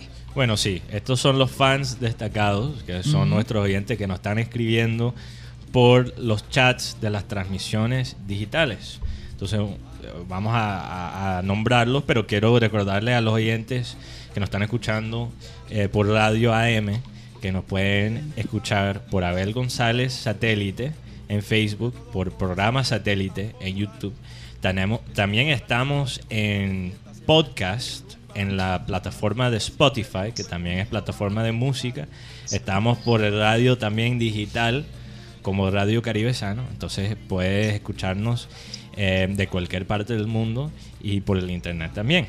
Entonces los fans por YouTube, aquí quiero nombrar Nina 12, eh, Luis Cassiani, eh, Christian B, que Christian B siempre está dejando comentarios necios. Ah, se está portando bien, pero últimamente está dejando comentarios necios. Cristóbal Rivero, José Atencia, que José Atencia nos está escuchando desde New Jersey, en, en los Estados Unidos, Clifton, una ciudad de New Jersey. También Freddy Calzo, que nos, nos saluda desde Acarigua, Venezuela. Venezuela. Stan- Stanley Charlie. Un, un nombre ahí un poco difícil. También Naibe Reyes. Y bueno, el fan número uno de Guti. La fan. La fan. La fan. Sí, aclaramos. Cristina Vélez. Que dice hola a todos los amigos de satélite y feliz comienzo de mes. Feliz de escucharlos en la radio. Bendiciones para todos y un beso enorme para mi amado Guti. Para mi amado Guti. Oye, pero qué cosa. Espero nos veamos pronto. ¡Eh! Ahora, Guti, Guti, tienes que dar el, Quiero- el quiero- segundo paso. Quiero, quiero mandar dos saludos. Sí. quiero mandar Sí. dos saludos. Uno eh, muy importante para mi señor padre, que siempre está ahí atento, don Rafael Garrido, y mi señora madre, doña Virginia, Claro, que están atentos al programa. Y ahora acabo de ver ahí en el chat a un gran amigo, Ar- eh, Arthur Mosemane. Eh, también quiero mandarle un saludo que está ahí atento también. Perfecto, un abrazo desde acá. Están en Barranquilla. Bueno, tus padres están en Barranquilla, pero Arthur está acá en Barranquilla también. Creo que está en Barranquilla o en Bogotá, no sé, que porque lo diga por ahí por el chat, pero no sé dónde, dónde está. Tenemos, Ah, bueno. tenemos que aclarar que la semana pasada, que era el, el miércoles de cenizas, Sí. Guti se comprometió en hacer 40 días de maldades. Entonces, por eso yo creo que Cristina Vélez está lo está diciendo con tanta confianza. Espero, espero nos veamos pronto. Ella, Sí, la ella- declaración ha sido muy... Un saludo. Muy un saludo. abierta. Un muy, saludo. muy abierta. Un sal- Y, un- y Guti no dice nada, Sí. ni, ni, ni ni saludos. ni- responde. Un Apenas saludo. hoy. Está come callado. Él era muy amigo de Abel. Se llama que el doctor Barreto, entonces vivió en Argentina. ¿Quiere- ¿Quién- ¿A quién tenemos ahí? Ahora le sacó competencia. qué- Alex Macías. es Alex, Alex. Alex Macías. Ah, ¡Alex! Buenas tardes. Bueno, rápida- Buenas tardes. rápidamente quiero terminar con los fans, Sí. lo- los, oyentes destacados. Eh, por Facebook tenemos a Ana Camargo, Luis Casiani Ávila, Jesús Puerta González, Nicol- Nicolás Acosta Esmeral, Cecilia González y Sony Dakota. También un saludo muy especial para Alexander Iglesias. Ok. Guti, ¿cuál es el nombre de Taca, taca. el Tacataca? Que los oyentes de programas satélite por muchos años reconocen ese nombre y su aporte a los saludos internacionales al final del programa. Saludado en japonés. Sí, eh, él saludaba en japonés. Entonces, un saludo muy especial. Él está en Cali, nos está escuchando desde Cali. Ujú. Y bueno, un fiel oyente de nosotros y, y siempre nos está compartiendo. Qué bueno, qué bueno. cosa nos escribe al WhatsApp del grupo. Sí, programa. eh, les recuerdo el, el- el número del WhatsApp de nosotros es 300 Sí. 716 0034. 300 716 0034. Bueno, Alex, ¿cómo, cómo te encuentras? ¿Cómo están las cosas Eh, en Brasil? Buenas tardes, Karina, a ti, a Siri, a Guti, a todo el panel de satélite y feliz de estar aquí de nuevo con, con ustedes en satélite, un poquito agripado después de carnaval.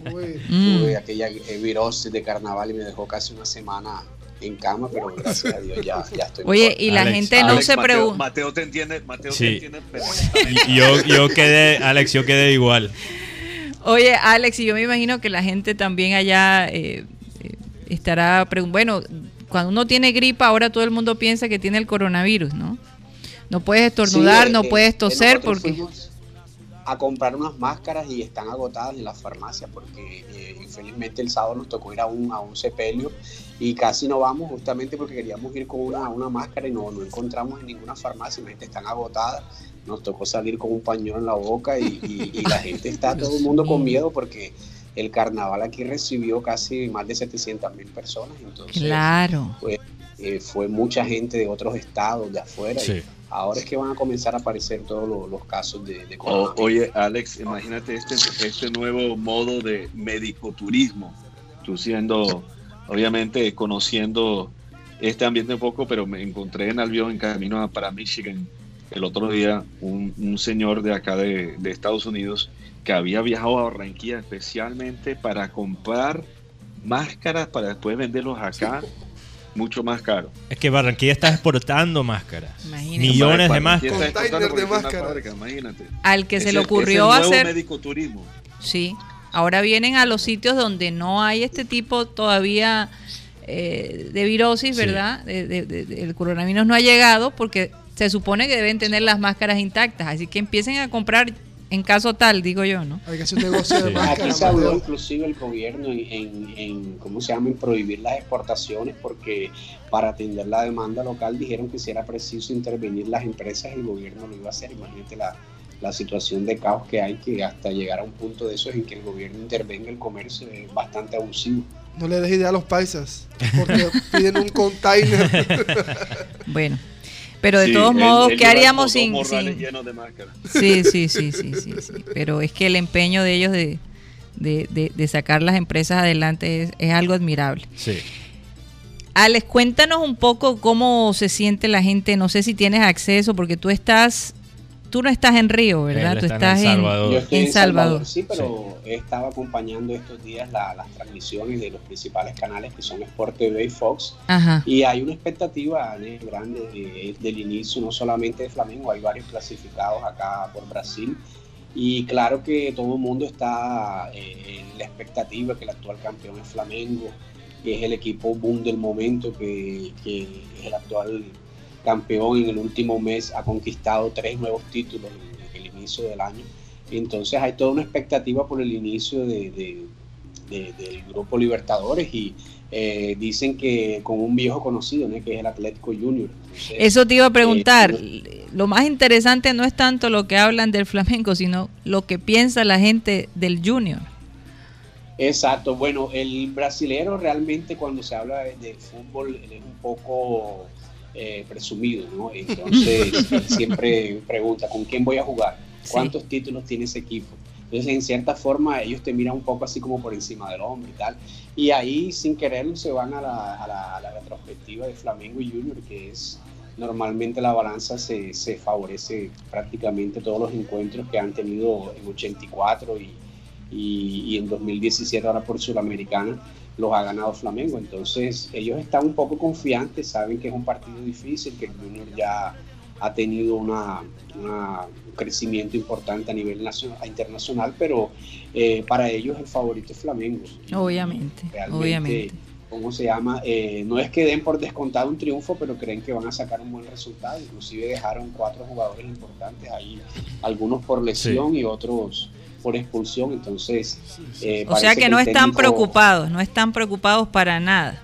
Este, Es lo sí, que yo los veo muy confiantes, el clima del equipo, la, la llegada, la salida. y Ellos realmente no, no se han expresado mucho, pero eh, eh, en cierta forma el brasilero es muy político. Ellos no son mucho de hablar y de pronto de, de- de criticar al rival, pero dentro de sí saben que tienen la obligación de ganar y que tienen que comenzar con el pie derecho. Si ellos están entre los planes del Flamengo, está llegar nuevamente a la final ¿eh? de, de- de Libertadores. Entonces, eh, como para el Junior es importante comenzar con un triunfo, para ellos también lo es, porque les va Mm. a, llenar la moral y van a volver a, a Brasil con, con un triunfo ¿eh? a favor de ellos. Pero realmente eh, se han mostrado un poco parcos, no, mucho. Por ahí vi en la página oficial ayer, hoy, de Flamengo, que la rueda de prensa será mañana en el hotel para que ustedes estén pendientes. Voy a hablar de entrenamiento del Romelu Martínez y a las 4 de la tarde habrá 15 minutos para que la prensa haga algunas imágenes, no habrán entrevistas. Entonces, Sí, es interesante si está alguien ahí del, del, del panel que pueda No, total, ir total. representar a Sí. satélite, sería interesante. Ale, yo creo que el punto aquí en el tema de Flamengo y Junior, no sé si recuerdas ese partido allá en, Maracaná donde Junior le puso un tate quieto fuerte al Flamengo, pero también hay algo para destacar, es que este técnico, Jorge Jesús, conoce la figura de Junior, que es Teófilo Gutiérrez, porque lo dirigió. Es más, dice, Teófilo decía que era un técnico que, que le exigía demasiado, porque sabía lo que él podía dar. Mm. Así que es un encuentro entre Sí. padre e hijo, así que ahí está. Está bien exigir demasiado. Oye, pero Cuando Alex, sabes que tienen el potencial, ¿no? cuéntanos un poquito porque estábamos hablando de la historia de Flamengo. Y Oye, quiero mandarle un saludo a Juancho Buchaibe que nos dice Ah, que nos nos está, está escuchando. escuchando por el sistema cardenal. Un saludo para ti, un gran amigo de, Saludos. de nuestro padre Abel González Chávez. Y bueno, qué chévere que, que ya nos puede escuchar. Él Sí. dice que a veces la tecnología lo atropella un poco. Sí, sí. que a ver lo enseñó a meterse en todas esas cosas. Pero todavía Muy prefiere-. Pero sí hay gente que definitivamente prefiere la radio tradicional. Te cuento Definitivamente. Uno Pero de Alex, esos es Tony pero- Caballero, que no alcanza a oírlos a ustedes por Facebook ni nada, y, y quedó contento ahora que supo que volvieron a Sí, la Tony radio. Caballero nos prometió, Alex, participar en el programa. Eh, estoy tratando de, de concertar qué día puede venir. Lo invitamos para que para recordar tiempos, ¿no? Es posible. Vamos a, a ver no, si puede él el es- miércoles. Él es un base de datos de música. Sí, entonces- total, total, total. una No, y, y de, la historia, pues, Sí. parte de satélite y, y- y- y la historia mucho antes de satélite, con tempranito y de mañana. Alex, Alex, pero No. la pregunta que le estaba haciendo a Alex Ajá. eh, es que cuéntanos un poco de la historia y, y cuál es la, la identidad de Flamengo. Mm, Porque de lo que yo he leído de- de- y, lo, y- y que conozco es que Flamengo es más bien el equipo de la gente común en Río y, y Fluminense, que es el otro equipo en el clásico de Río, es como más de la aris- aristocracia. Fla Flu. Sí, Fla Flu. Entonces, cu- cuéntanos un poquito de esa, esa dinámica. Bueno, la verdad, Flamengo es un equipo que junto con Corinthians son los que tienen las mayores torcidas de Sí. Entonces, al igual que Corinthians, es un equipo más popular. Pero eso fue un poco más a sus inicios. Hoy en día la mayoría se critica mucho aquí en Brasil, por lo menos porque se dice que la red Globo de televisión, que es la, la- tal vez la, la- la más fuerte y la que tiene el dominio de otros canales como Sport TV y, Sí. y- y es de- se consideran aquí eh, televisión cerrada, sí. la mayoría de, de- de sus directivos eran eh, flamenguistas. Entonces hay un dicho que se dice que aquí en Brasil que dice que dice una vez Flamengo, siempre Flamengo. sí. Entonces, una de las cosas también que influenció mucho el crecimiento de la torcida, no solamente en Río de Janeiro, sino en, el- en Brasil como todo, fue que antes de la televisión digital, digital eh, solamente existían las antenas parabólicas. Entonces, por lo menos alguien que vivía en Bahía, él no tenía acceso a la televisión de Bahía, él tenía que ver la televisión de Río o de Sao Paulo. Y la única forma de verla era a través de comprar una antena parabólica, instalarla Mm. en su casa. Y la televisión que él veía era la televisión de Río. Entonces, ¿qué pasaba? Solo pasaban los, los partidos de, de Corinthians, de Sao Paulo y de Flamengo. Entonces, el Flamengo, a raíz de eso, él fue creando una torcida en el país entero. No se puede decir que solamente Flamengo tiene torcedores en Río. Flamengo tiene torcedores en todo Brasil, inclusive a cada partido que Flamengo juega, uno ve en las, en las tribunas eh, torcida de, de Piauí, torcida de Bahía, torcida de, de muchos estados que vienen a veces a ver el, el- el Flamengo. Entonces, eh, este Jorge Jesús, en estos últimos dos años que él ha estado aquí al frente del Flamengo, sí. ha cambiado la filosofía. O sea, yo escuchaba a Guti hace unos dos o tres días diciendo que Flamengo iba tal vez a jugar a defenderse en, Ba- en Barranquilla. Y no, él juega igual tanto visitante como local. Y él eh, ha recibido videos en WhatsApp en que a veces los jugadores se han puesto, como uno dice, mamar gallo, tocar a bolillo, no sé qué. Y él se enfurece en la línea y los grita y manotea y les dice que Sí. él no quiere mamar el gallo, que él quiere el equipo para frente. O sea, si van ganando 2, 3 a 0, él quiere más goles. Entonces es un técnico que es muy obstinado con resultados, es muy disciplinador. También vi la, la entrevista que, que Teo hizo, que, que, que Guti estaba comentando, y que él había sido uno de los técnicos que más lo había marcado, porque realmente es un técnico que eh, Flamengo comenzó año pasado con tres. Me imagino Tres que le exigía bastante a, a Teo, ¿no? Sí. Sí, exactamente. Él dijo que era que parecía un militar, que tiene horarios sí. y que tiene una rutina así muy estricta. Pero él ha Wow. conseguido, a pesar de ser estricto, él ha conseguido ganarse a, a- a- los jugadores y le tienen mucho respeto. Sí. Y realmente es el equipo de moda ahora en, en Brasil. O sea, es un equipo que, que arrastra multitudes por donde va. Hace, ellos jugaron ahora eh, un partido en Brasilia. Normalmente Flamengo hace dos o tres partidos en Brasilia porque, porque en Brasil ustedes saben que no hay un equipo en la primera. Y es un estadio que se construyó para la Copa del Mundo de 2014 y prácticamente está subutilizado. O sea, normalmente un ingreso, una boleta que cuesta 50 reales en, Río, cuando se hace un partido de estos en, en, en Brasilia pasa a costar 150, o sea, casi tres veces el valor. Entonces, eh, eh, normalmente él hace eso dos o tres veces al año, porque además de ser un negocio Imagínate. financiero, consigue reunir en Brasilia torcidas que no pueden ir a Río. Sí. Entonces, en Brasilia vive mucha gente de otros Oye, estados. como Alex, si fuera. Y para Dime. culminar es- esta, este aspecto de, de- de Flamengo, fíjate, eh, tú hablas de, de, de, de un técnico bastante fuerte, casi que Exigente. militar, exigente, y sin embargo el fútbol de Flamengo sigue siendo un fútbol bonito. Sí. Eh, Él exige belleza. él así. exige belleza, exige hasta cierto punto un verdadero espectáculo y que la concentración sea también, eh, eh, eh, digamos, di- ¿cómo se dice? Animar o, o por Sí. lo menos hacer un verdadero show del fútbol, ¿no? A pesar de la rigidez de él. Pero acá a veces hay técnicos que pretenden utilizar ese misma, esa misma estrategia y el fútbol sale tenso. ¿Cuál será la clave para ser rígido y además dar ese fútbol bonito que, que tiene el Flamengo? Bueno, yo pienso que eso tiene que ver mucho también con la cuestión de liderazgo eh, y una cuestión psicológica. Eh, yo siempre pensé, yo soy del área de administración y uno dice, uno respeta a un jefe cuando uno ve que el jefe tiene charreteras, o sea, que tiene experiencia, que tiene una persona que ha pasado por varios equipos o en, el caso empresarial por varias empresas y ha tenido buenos resultados. Entonces yo pienso que, que los jugadores ven que además de, de ser ese tipo de técnico así rígido, que tiene mucha técnica, él también se relaciona muy bien con los jugadores. Entonces yo creo que la clave ha sido ese equilibrio entre las dos cosas. No, yo es creo- un jugador también que llama mucho a sus jugadores Sí. a conversar y él habla con ellos. No, Entonces, yo me imagino es como que si Teo- fuera un padre, además de ser una Sí. persona rígida, pero él se comunica mucho con eso. Yo me imagino y que hay un caso contrario que le quería comentar ahora, acabó de pasar con el técnico de Dudamel. Y Ah, yo sí. lo hablaba hace pocos días con, con Tony Caballero. Él llegó, no ha conquistado nada todavía en el fútbol y llegó a, a Atlético Minero a querer darle cocotazo a los jugadores. Ahí la directiva enseguida, señor, ¿usted quién es?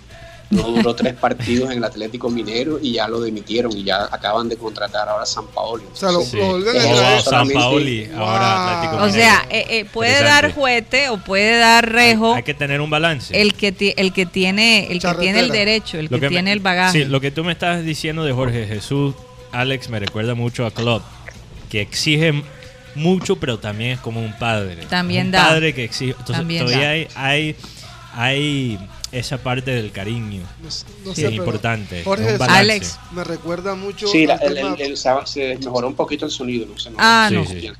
No, te quería decir que bueno, el, el tiempo es corto. De verdad, Sí. gracias por, por tu participación. eh, un abrazo muy fuerte.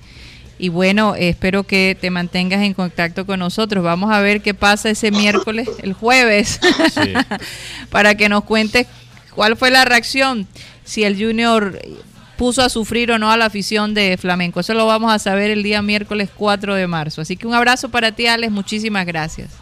Ok, listo. Un abrazo a todos. Saludos. Chao. Gracias. Bueno. Pero rápidamente Sí. lo de Teo, yo me imagino que Teo frustraba a Jorge Jesús porque la única, en mi opinión, la única debilidad de Teo es que él a veces desaparece en los Sí. partidos por 45 minutos. No, era, era muy constante. Sí. Era Sí. muy constante en el equipo Sporting de Sí. Portugal. Él tiene esa tendencia, Sí. pero en Lisbon jugó muy bien. No, muy bien. Tenemos a la doctora Claudia, vamos a darle paso a la doctora Claudia. Aún no antes tenemos de- la doctora. Dame un segundo y te llamo la doctora Claudia. Bueno, yo, yo creo, Están lentos, están lentos. Pantalones abajo. Karina, yo creo que lo- el punto importante de lo que acaba de decir sobre Jorge Jesús es la confianza, porque es un técnico que te exige, pero sabe lo que tú puedes dar. O imagínate Junior con un técnico que siempre está exigiendo una cosa, el gol. Eso sería increíble. Quizás algún día podemos contratar un técnico así. Mateo Gaitos, nuevo técnico de Junior. Óyeme. No, y, la otra vez dijimos que queríamos un brasilero como técnico. Un brasilero sería interesante. increíble. un portugués. Damas y caballeros, tenemos a la doctora Claudia. Vamos a darle rápidamente paso a la doctora Claudia. Acuérdense que después eh, Sí. De las 2 y 30 nos pueden seguir escuchando digitalmente. Y este tema de la doctora Claudia está muy interesante, porque la, la BBC habló Qué bueno, gracias. Buenas tardes. Buenas tardes, doctora Claudia. Habló de un artículo muy interesante en donde dice que, que hay que poner emoción a las cosas, que nuestra eh, Tenemos que canalizar. canalizar eh, un poquito emoción. mejor las emociones, no hay que apagarlas, hay que Sí. agregarlas a la vida. Pero parece que el tiempo se nos está cortando. Una frase, una frase, Claudia, donde tú, doctora Claudia, donde tú digas que las emociones definitivamente hay que incluirlas en nuestras decisiones de alguna manera. Sí, Karina, las emociones definitivamente tenemos que aprender a manejarlas de manera inteligente porque cuando utilizamos las emociones, pero eh, también las combinamos con la razón. Pienso que hacemos menos daño. Eh, muchas veces cuando las emociones nos, eh, nos dominan, podemos también podemos también obviamente hacer bien, pero también podemos atropellar a alguien. Bueno, con Es esa frase, que- con esa es frase, doctora Claudia, con esa frase vamos a suspender allí. Si quieren saber más sobre, sobre este tema, escúchenos Sí. a través de nuestras redes. Por Facebook y YouTube estamos. Estamos entonces. allí, Abel González Satélite, nos pueden escuchar. Nos vamos a despedir del sistema cardinal. Muchísimas gracias por estar con nosotros. Los esperamos definitivamente el día de mañana. Recuerden de 1 y 30 a 2 y 30. Ya regresamos. Satellite.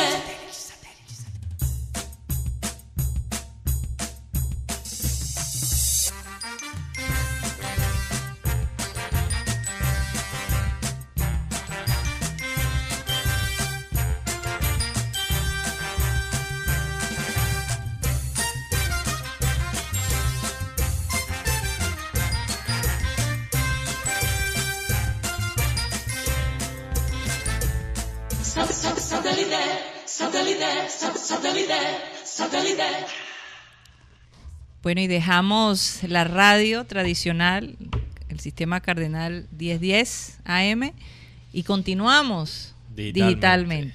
Esa es la ventaja de tener, eh, digamos, varias fuentes de Sí. salida, ¿no? Sí.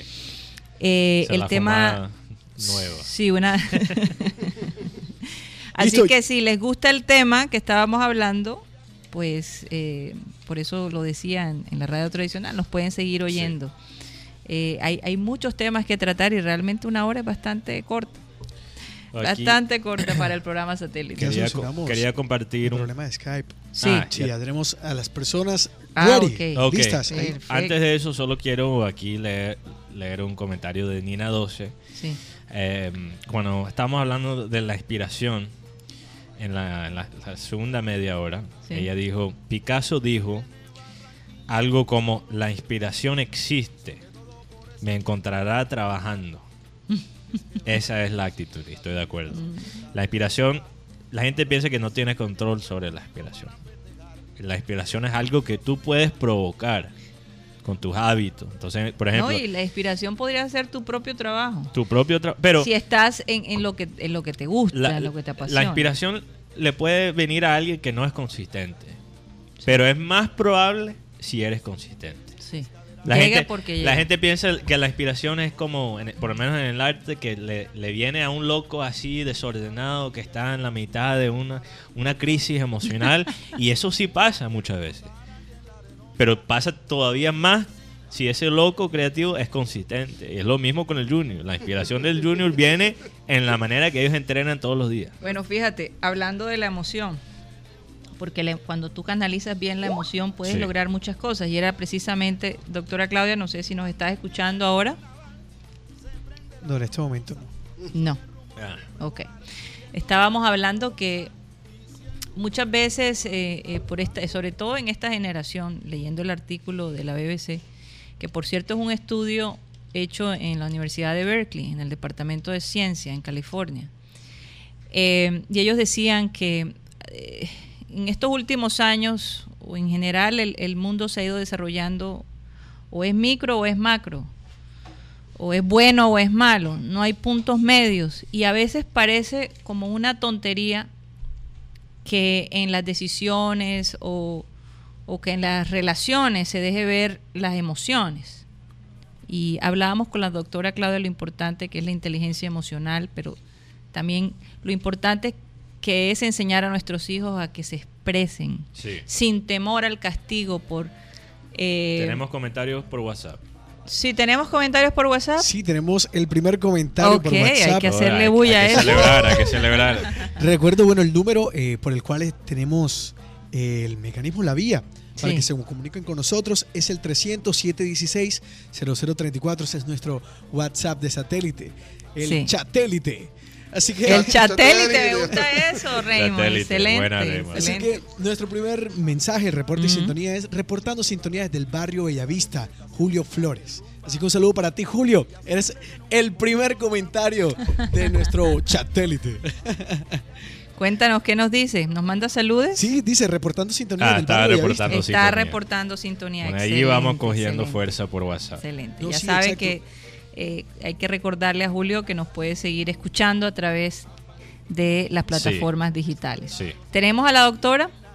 No, estamos intentando llamarla, Wow. pero tal vez está ocupada. Bueno, en este aunque no lo crean, a veces tenemos problemas eh, Técnicos. técnicos. Eh, no nos pasa con mucha frecuencia.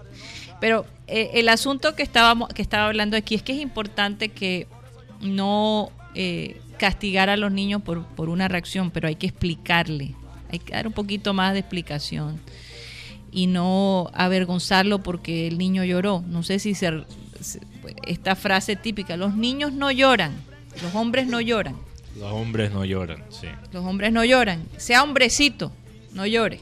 Eso no es cierto. René, residente de calle 13, lloró, así que. Por favor.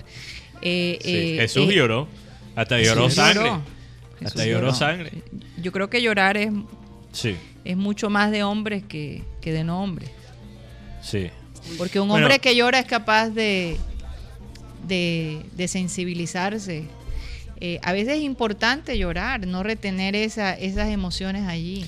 Por ejemplo, el mundo se ha olvidado de mirar a su alrededor. Esta es una sociedad, Sí, sí, sí. es una sociedad donde cada vez nos, nos preocupamos más por nosotros mismos, cómo nos vemos, cómo nos vestimos, cómo nos proyectamos en nuestras redes sociales. Y de repente pasa una persona a, pedir una limosna y qué inconveniente. Qué inconveniente. O, o nos volvemos intransigentes con la inmigración de países que, que están pasando muchas dificultades. Entonces, es importante, lo hemos venido hablando con la doctora Claudia inclusive, estimular la empatía de nuestros hijos, porque es que si tú enseñas a los niños desde pequeños, serán adultos conscientes, ¿verdad? Entonces, tú sabes que eso pasa, eso pasa, eso pasa con también con el hecho de tener un, un hombre que se ponga una camisa rosada. exacto. Dice, ya te pone una camisa rosada, entonces ya te dicen, anda, pero tú como que tienes una desviación como poco extraña. Sí, exacto. Bateas por- para el otro equipo. Y- Eh, y, es que y es que mi per- o sea, la personalidad no tiene nada que ver con lo que yo me el color que yo me ponga. Exacto. Yo soy hombre y, y me gusta ese color rosado en una camisa y me la puedo poner. por ejemplo, Iván, no quiere decir que inconveniente. eh, la camisa, Entonces las mujeres no se deben vestir de azul. la camisa Ya, de- exacto. o de negro, O de negro. o de gris, mi color favorito. Eh, Iván, dicen, bueno, es chistoso que hablas de, de la camisa rosada porque fíjate, la camisa del nuevo equipo de Miami que debutó este fin de semana, Inter Miami, es rosada. Oye, que no le fue El Inter de bien. Miami es rosada, correcto. No le fue bien. Bueno, sí, perdieron contra Pero- LAFC. Sí. ¿Qué ibas a decir, Iván? Eh, Se está cortando. Perdimos a Iván. Perdimos a Iván. Tiene voz así robótica. Pero continuando lo que estabas diciendo, Karina, yo creo que, mira, en esta sociedad tenemos tantas cosas para reprimir las emociones. Tenemos tantas cosas. Tenemos tantas herramientas en esta sociedad más y más para la, la persona común en evitar las emociones difíciles, los pensamientos difíciles No, y el conflicto. y, y llegar una, a una como- comodidad hasta cuando no la hay. Sí. Porque ahora cualquier persona se puede meter. Porque mira, no hay que ser tecno pesimista. Porque la tecnología es una pesadilla. Pero si no tienes control sobre ella, se te vuelve una pesadilla. Es la verdad. ¿Y qué tenemos? Tenemos celular.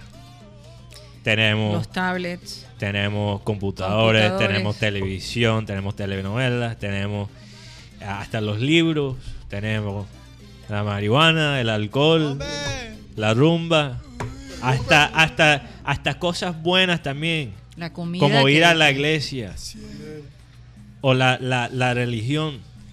Todo eso se puede dañar por cuando se usa para evitar analizar la parte del interior. Sí. Esas son cosas que nos duermen emocionalmente. No, y que no nos hace ver, digamos, las Ah. cosas positivas que pasan en tu Sí. vida, que, que pueden ser bastantes si, si las analizas bien. Sí. Por ejemplo, el hecho de poder respirar, el hecho de no sí, tener una un enfermedad terminal, el hecho de, de tener a tu papá y a tu mamá, o de tener a tu esposa y tus hijos. Yo creo que cuando. Porque la sociedad también nos ha. Nos han vendido una presión que no es necesaria. A veces. Y esto, esto crea bastante angustia. Me gustaría si la doctora Claudia todavía puede entrar, si puede hablar de este tema. Porque, ¿qué pasa? Yo creo que siempre hay una presión para cumplir tu propósito. Y la verdad es que lo más bello de esta vida no es cumplir su propósito, porque hay mucha gente que cumple su propósito y queda destrozado emocionalmente. Es el proceso. Es, es estar vivo.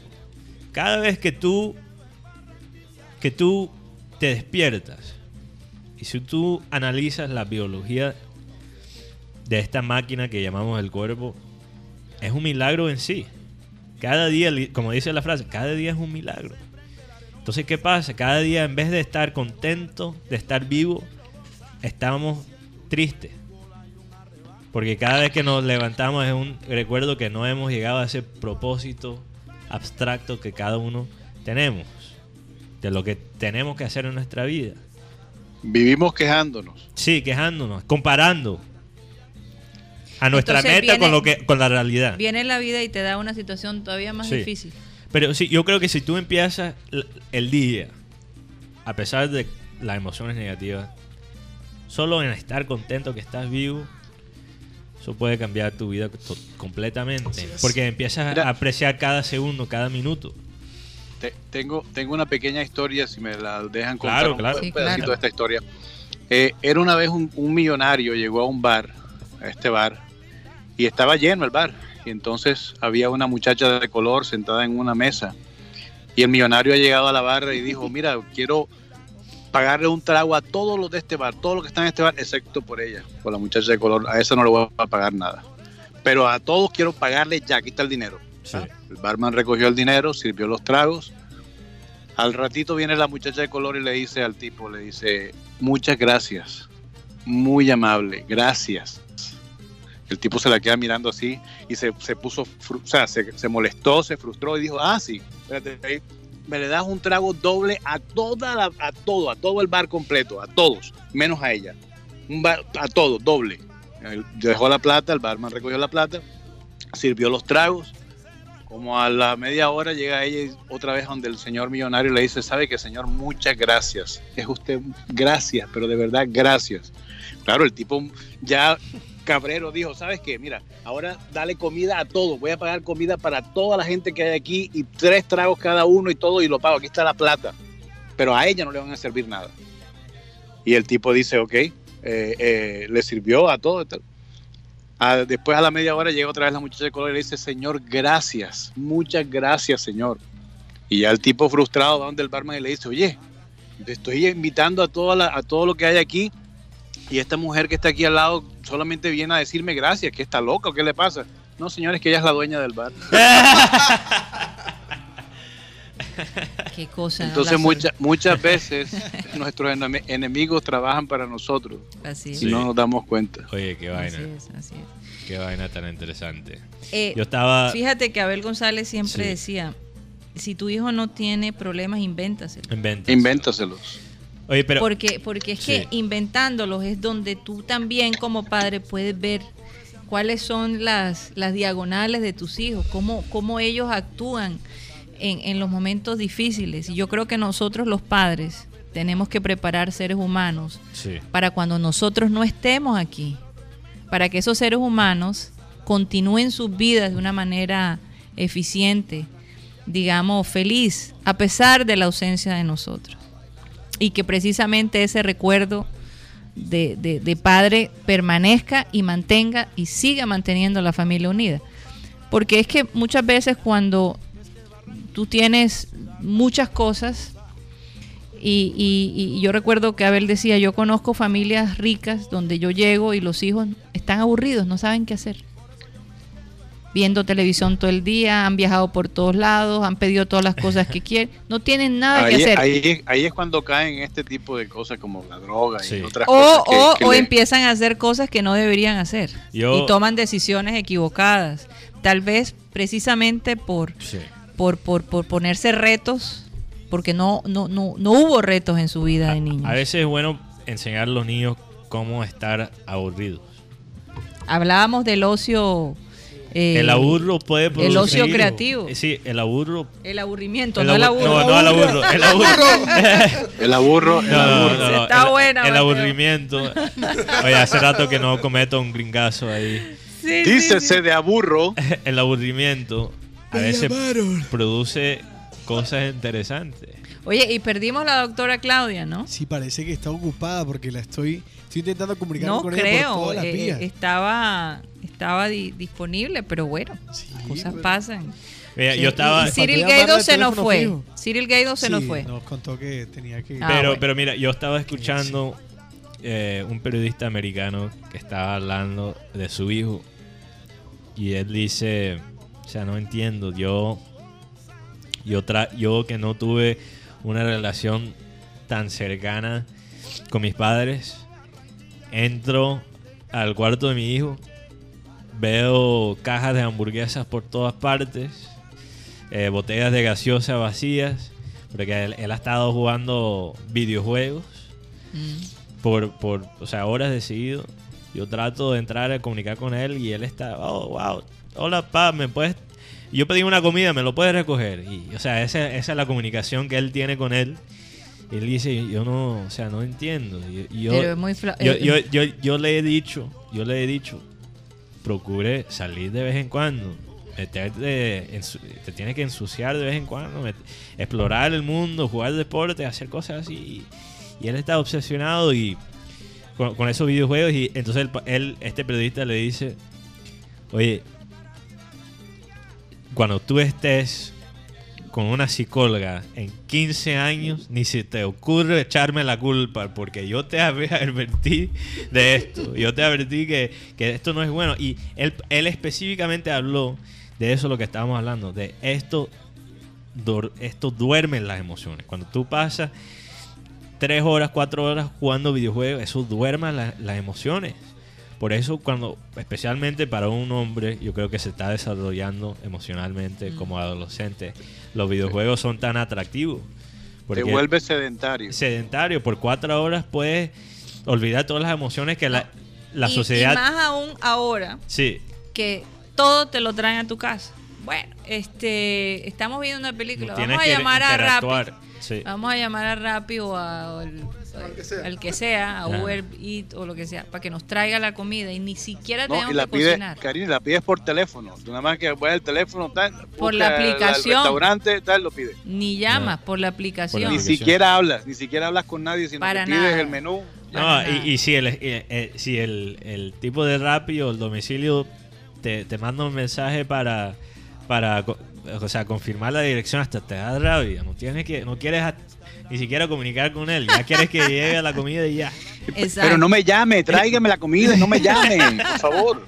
Oye, es precisamente, es precisamente Ah. ese aspecto que tenemos que tener muy en cuenta, porque yo no digo que todos no estamos eh, eh, exentos de, de- de- de vivir esa situación. Pues, por supuesto que No, sí, todo pero el mundo cuando tiene cosas para pero sí, pero cuando tú lo tienes claro, cuando tú eres consciente de eso, entonces eh, es, de verdad importante, es importante crear seres humanos eh, sensibles al dolor, eh, a la necesidad de Sí. los demás, que, que el centro no sea, Y- y mira, se necesita más de eso y, en este y mundo. ese ejemplo de los videojuegos, porque hay padres después que dicen a los, los- a los hijos, porque los hijos se pasan los videojuegos, dicen, bueno, ya no vas a jugar más por un mes. Y te voy a quitar los juegos, te voy a quitar el el celular. En vez de enseñar a, a ellos cómo encontrar un balance, porque si no son los juegos, es otra cosa. Claro. Todo el mundo en algún momento encuentra la manera Oye, de, de desconectarse. Qué bien te enseñaron tus padres, ¿ah? Oye, sí, parece, La batalla de Flores.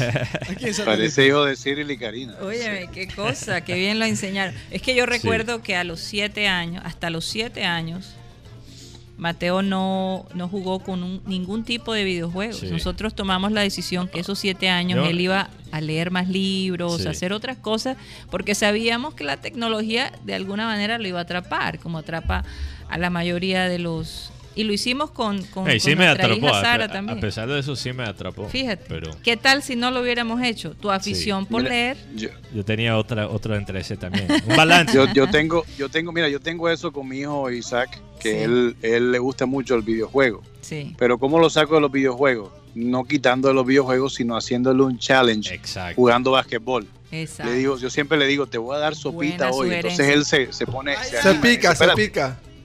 Me, me- me voy a cambiar para, para, para ir a jugar basquetbol. Entonces ya sabe que ya yo, ya yo en esa parte yo, yo me le, sabes, le, le empujo a que, a que deje el videojuego y nos vamos a, a jugar basquetbol por medio de un challenge que yo le pongo. Yo le digo, te voy a dar sopita esta, esta tarde en basquetbol.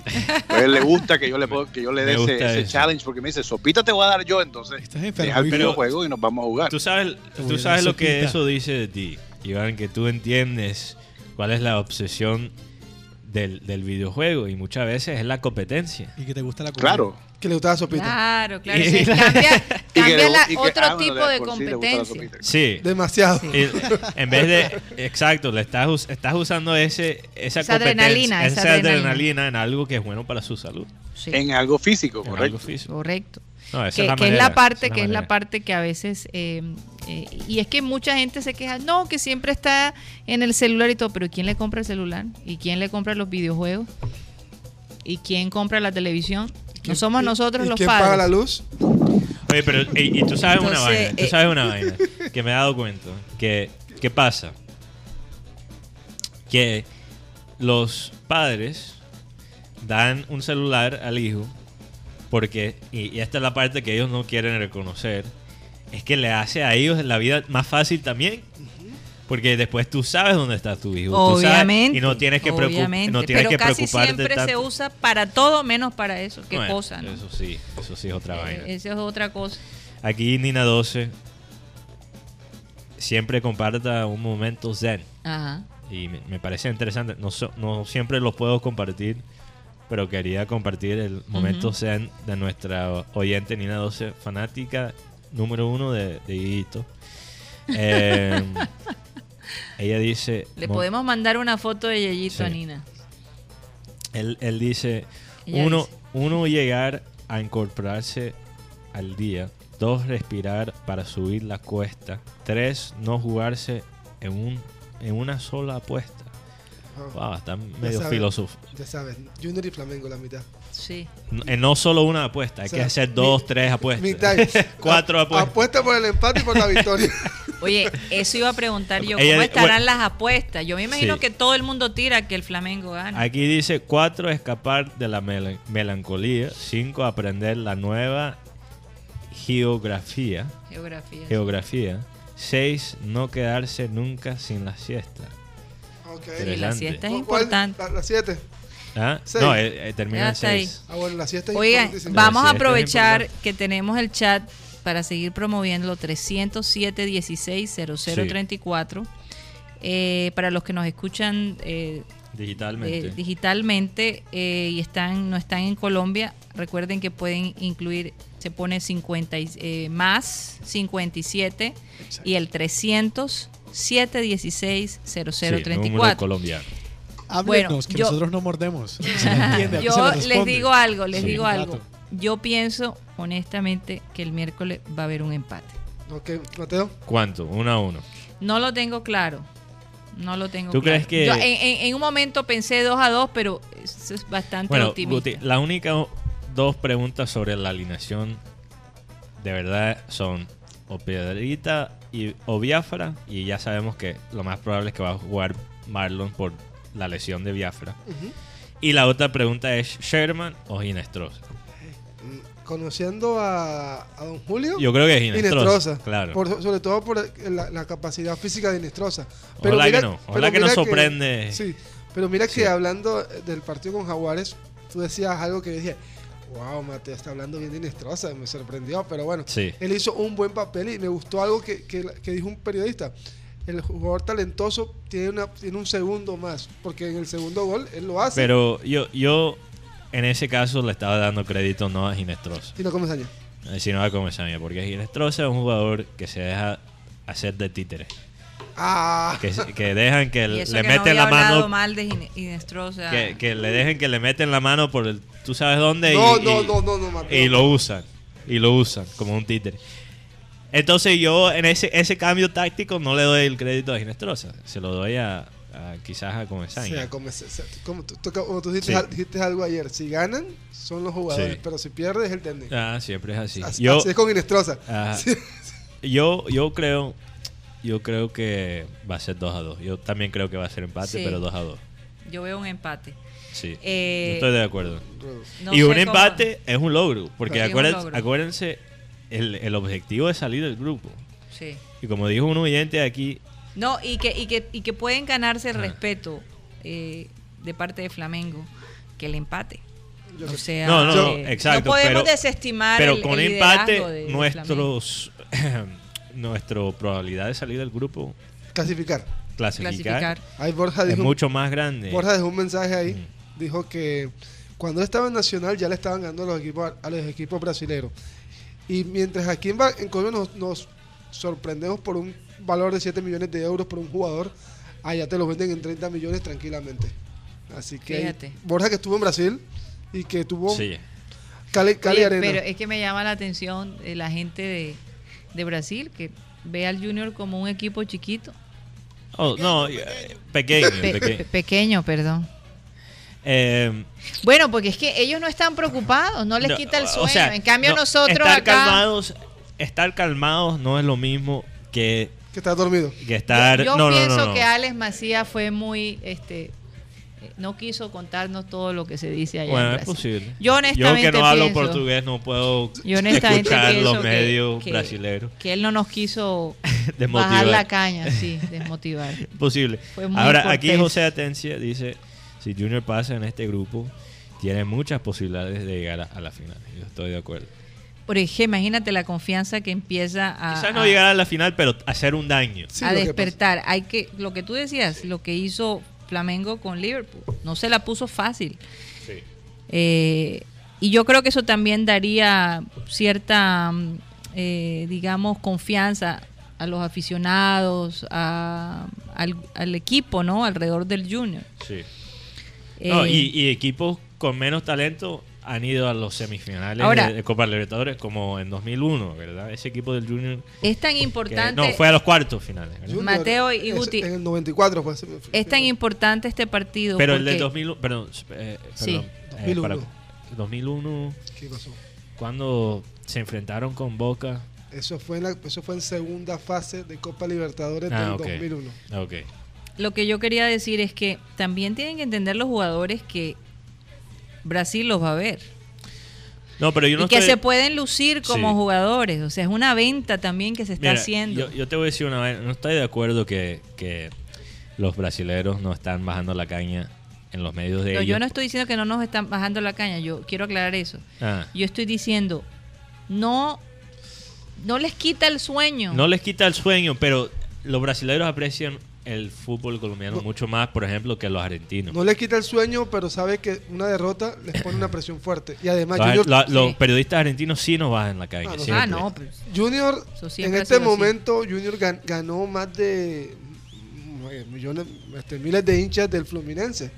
Porque recordemos que Fluminense es el rival a, a muerte con el Flamengo. Oye, sí, hay, Flumin- hay fanáticos de Fluminense que le va a estar dando a No, los- Ah, creo no que la mayoría. dudes, no Que lo todo, Bueno, Fluminense, que- fanáticos del Fluminense. Apóyennos. Apóyennos. Mándenos su fuerza. Yo, yo creo que yo voy a apostar en, en un, en un Oye, empate. y es que en Brasil No, este la, la, la, la, la magia negra y todo ese tipo de, de, de ¿cómo se dice?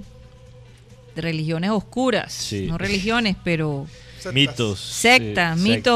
oscuros. Y, Sí. y sacan un indio pegándole una tambora y hacen todo este Pero- Ese lado oscuro es Pero parece que como la santería en Cuba. está la ahí. santería. No, Sí. es que en Brasil hay, Hay muchas santería. santerías. Es muy fuerte. Pero me, Es llamo- me imagino que... Ay, acá en la costa no.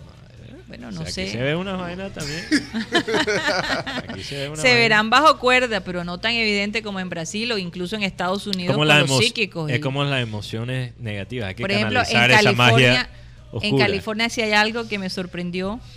Eh, de las ciudades de California es ver estas oficinas o estos sitios De los psíquicos. psíquicos, pero Sí. por todos lados. Y es que como Hollywood está ahí Sí. y, y mucha- muchos actores y actrices le creen. Siempre, ¿no? Eh, bueno, sí, en las cosas alternativas. Hay siempre un psíquico detrás de algún actor famoso. Ay, ¿tú qué? ¿Qué fue eso? Yo estaba viendo una película ayer. Una película de, de terror. Yo ¿Tú estaba, estaba viendo una película ayer sobre un... eh, tiene este actor Willem Dafoe, que es muy famoso. Quieta la muchacha. No es, de, no es de terror, pero se trata de, de un tipo que vende drogas, Ajá. ay, eh, pero es supuestamente buena persona. Él- o sea, él es buena... él es vendedor de drogas. Oye, chévere la canción. Sí. Eh, Genial. ¿eh? ¿Qué? vendedor de drogas, pero buena persona. O sea, él, por ejemplo... O sea, vende cuando- las drogas como un negocio, pero no. Sí, y él, él No específicamente eh, no, no las usa. Él específicamente los vende persona. los vende a la, a la gente, como se dice acá, bien pupi de Nueva York. Ajá. O sea, él no es vendedor de ahí de la calle. Es- él es exclusivo, Ah, exclusivo. O sea, vende eh, doble precio a los ricos prácticamente. Doble Ajá. precio. O sea, a, a una un persona costo más caro a un, que a un costo más caro. Pero eh, interesante que hay una escena en esa película, hay dos escenas donde él, porque las cosas se empiezan a complicar, como siempre en estas películas de- del crimen, y él ve a un psíquico. Y ella básicamente le hace como un análisis y él me dice, él le, le pregunta y todo lo que está, el, el que está viendo la película sabe que todo lo que ella está diciendo es correcto. Y ella, él le empieza a decir, o sea, ya, ya se me, ya se me acabó mi buena suerte. Cuéntame. Y ella dice, no, vas a estar bien. Pero esto va a pasar, tu vida se está complicando, tienes que tener cuidado, una mujer te va a traicionar, no sé qué vaina, le está haciendo, pero al fin vas a estar bien. Y yo creo que... Can- candomble se llama ¿Cuál la religión africana. Ah, ¿cuál? Candomble. Candomble. Alex Macías, gracias. Ah. Candomble, sí. Bueno, esto es lo que estoy diciendo es verdad. Alex lo está Eh, y- corroborando. Y yo creo que, ¿qué pasa? Yo- ¿qué- ¿Cuál es la lección de este vendedor de drogas? Es que muchas veces nos encontramos en, en situaciones difíciles, en situaciones oscuras. Pero mientras que tú sigues siendo una buena persona, al fin creo que vas a estar bien. Nunca es muy tarde salir de las situaciones donde te encuentras. Porque si eres una buena persona, si eres una buena persona y te encuentras en, en quizás un, un ambiente oscuro, hay, Bueno, hay y una batalla. Te hago esta pregunta. ¿Qué Sí. llamas tú una buena persona? Bueno, espera, entonces tú, tú tienes, yo creo que tienes dos opciones. O también volverte malo o separarte de la situación. Porque eventualmente tu ambiente Te va a corromper. eventualmente te va a corromper. Entonces este personaje en la película eventualmente se separa de ese ambiente. Pero mientras que tú sigues como fiel a tus valores, yo creo que las cosas te pueden... Y Tu sabes, suerte nunca se Eso va a es casi como en la política. Sí. Tú llegas con unos ideales enormes. Sí. enormes de hacer cambios en, en- en tu ciudad, en hacer cosas, pero ¿Y qué te corrom- la corrompe? vida, la vida te presenta, te presenta opciones en donde eh, pareciera fácil, pero detrás del chanchullo siempre hay. No, y- siempre hay una consecuencia. Eso es lo complicado de la política. Es que Siempre hay una consecuencia. Y A eso veces- es imposible separarlo entre política y chanchullo. es Sí. Chanchullo. Así que bueno, se nos acabó el tiempo, se nos acabó el tiempo. Eh, y de verdad que ha sido un placer estar con ustedes. Les recuerdo que estamos en Sistema Cardenal de 1 y 30 a 2 y 30 y a partir de la 1 comenzamos el programa digitalmente y lo terminamos digitalmente después de nuestra transmisión por Cardenal, por el sistema Cardenal. Así que eh, vamos a pedirle, como siempre, a nuestro amado fundador Abel González Chávez que por favor despide este programa. Dice el versículo de hoy, dice, puestos los ojos en Jesús, el autor y consumador de la fe, el cual por el gozo puesto delante de él sufrió la cruz, menospreciando el oprobio y se sentó a la diestra del trono de Dios. Este hombre llamado Jesús, ¿qué se sacrificó? Lo que va de Jesús a Gutipedio. Lo que va, bueno, Gutipedio es buena gente, no es un hombre malicioso ni nada tampoco. Pero lo que va de Jesús al prototipo del hombre de hoy es una barbaridad la diferencia. Aquel amor, aquella entrega y aquella esperanzadora promesa de la vida eterna. Una cosa increíble, difícil, para, bueno, imposible superar por un ser humano. Señoras y señores, cuídense, Jesús, cuídanos y aboga por nosotros ante el Dios del universo. Señoras y señores, se nos acabó el time. Satellite, satellite, satellite, satellite.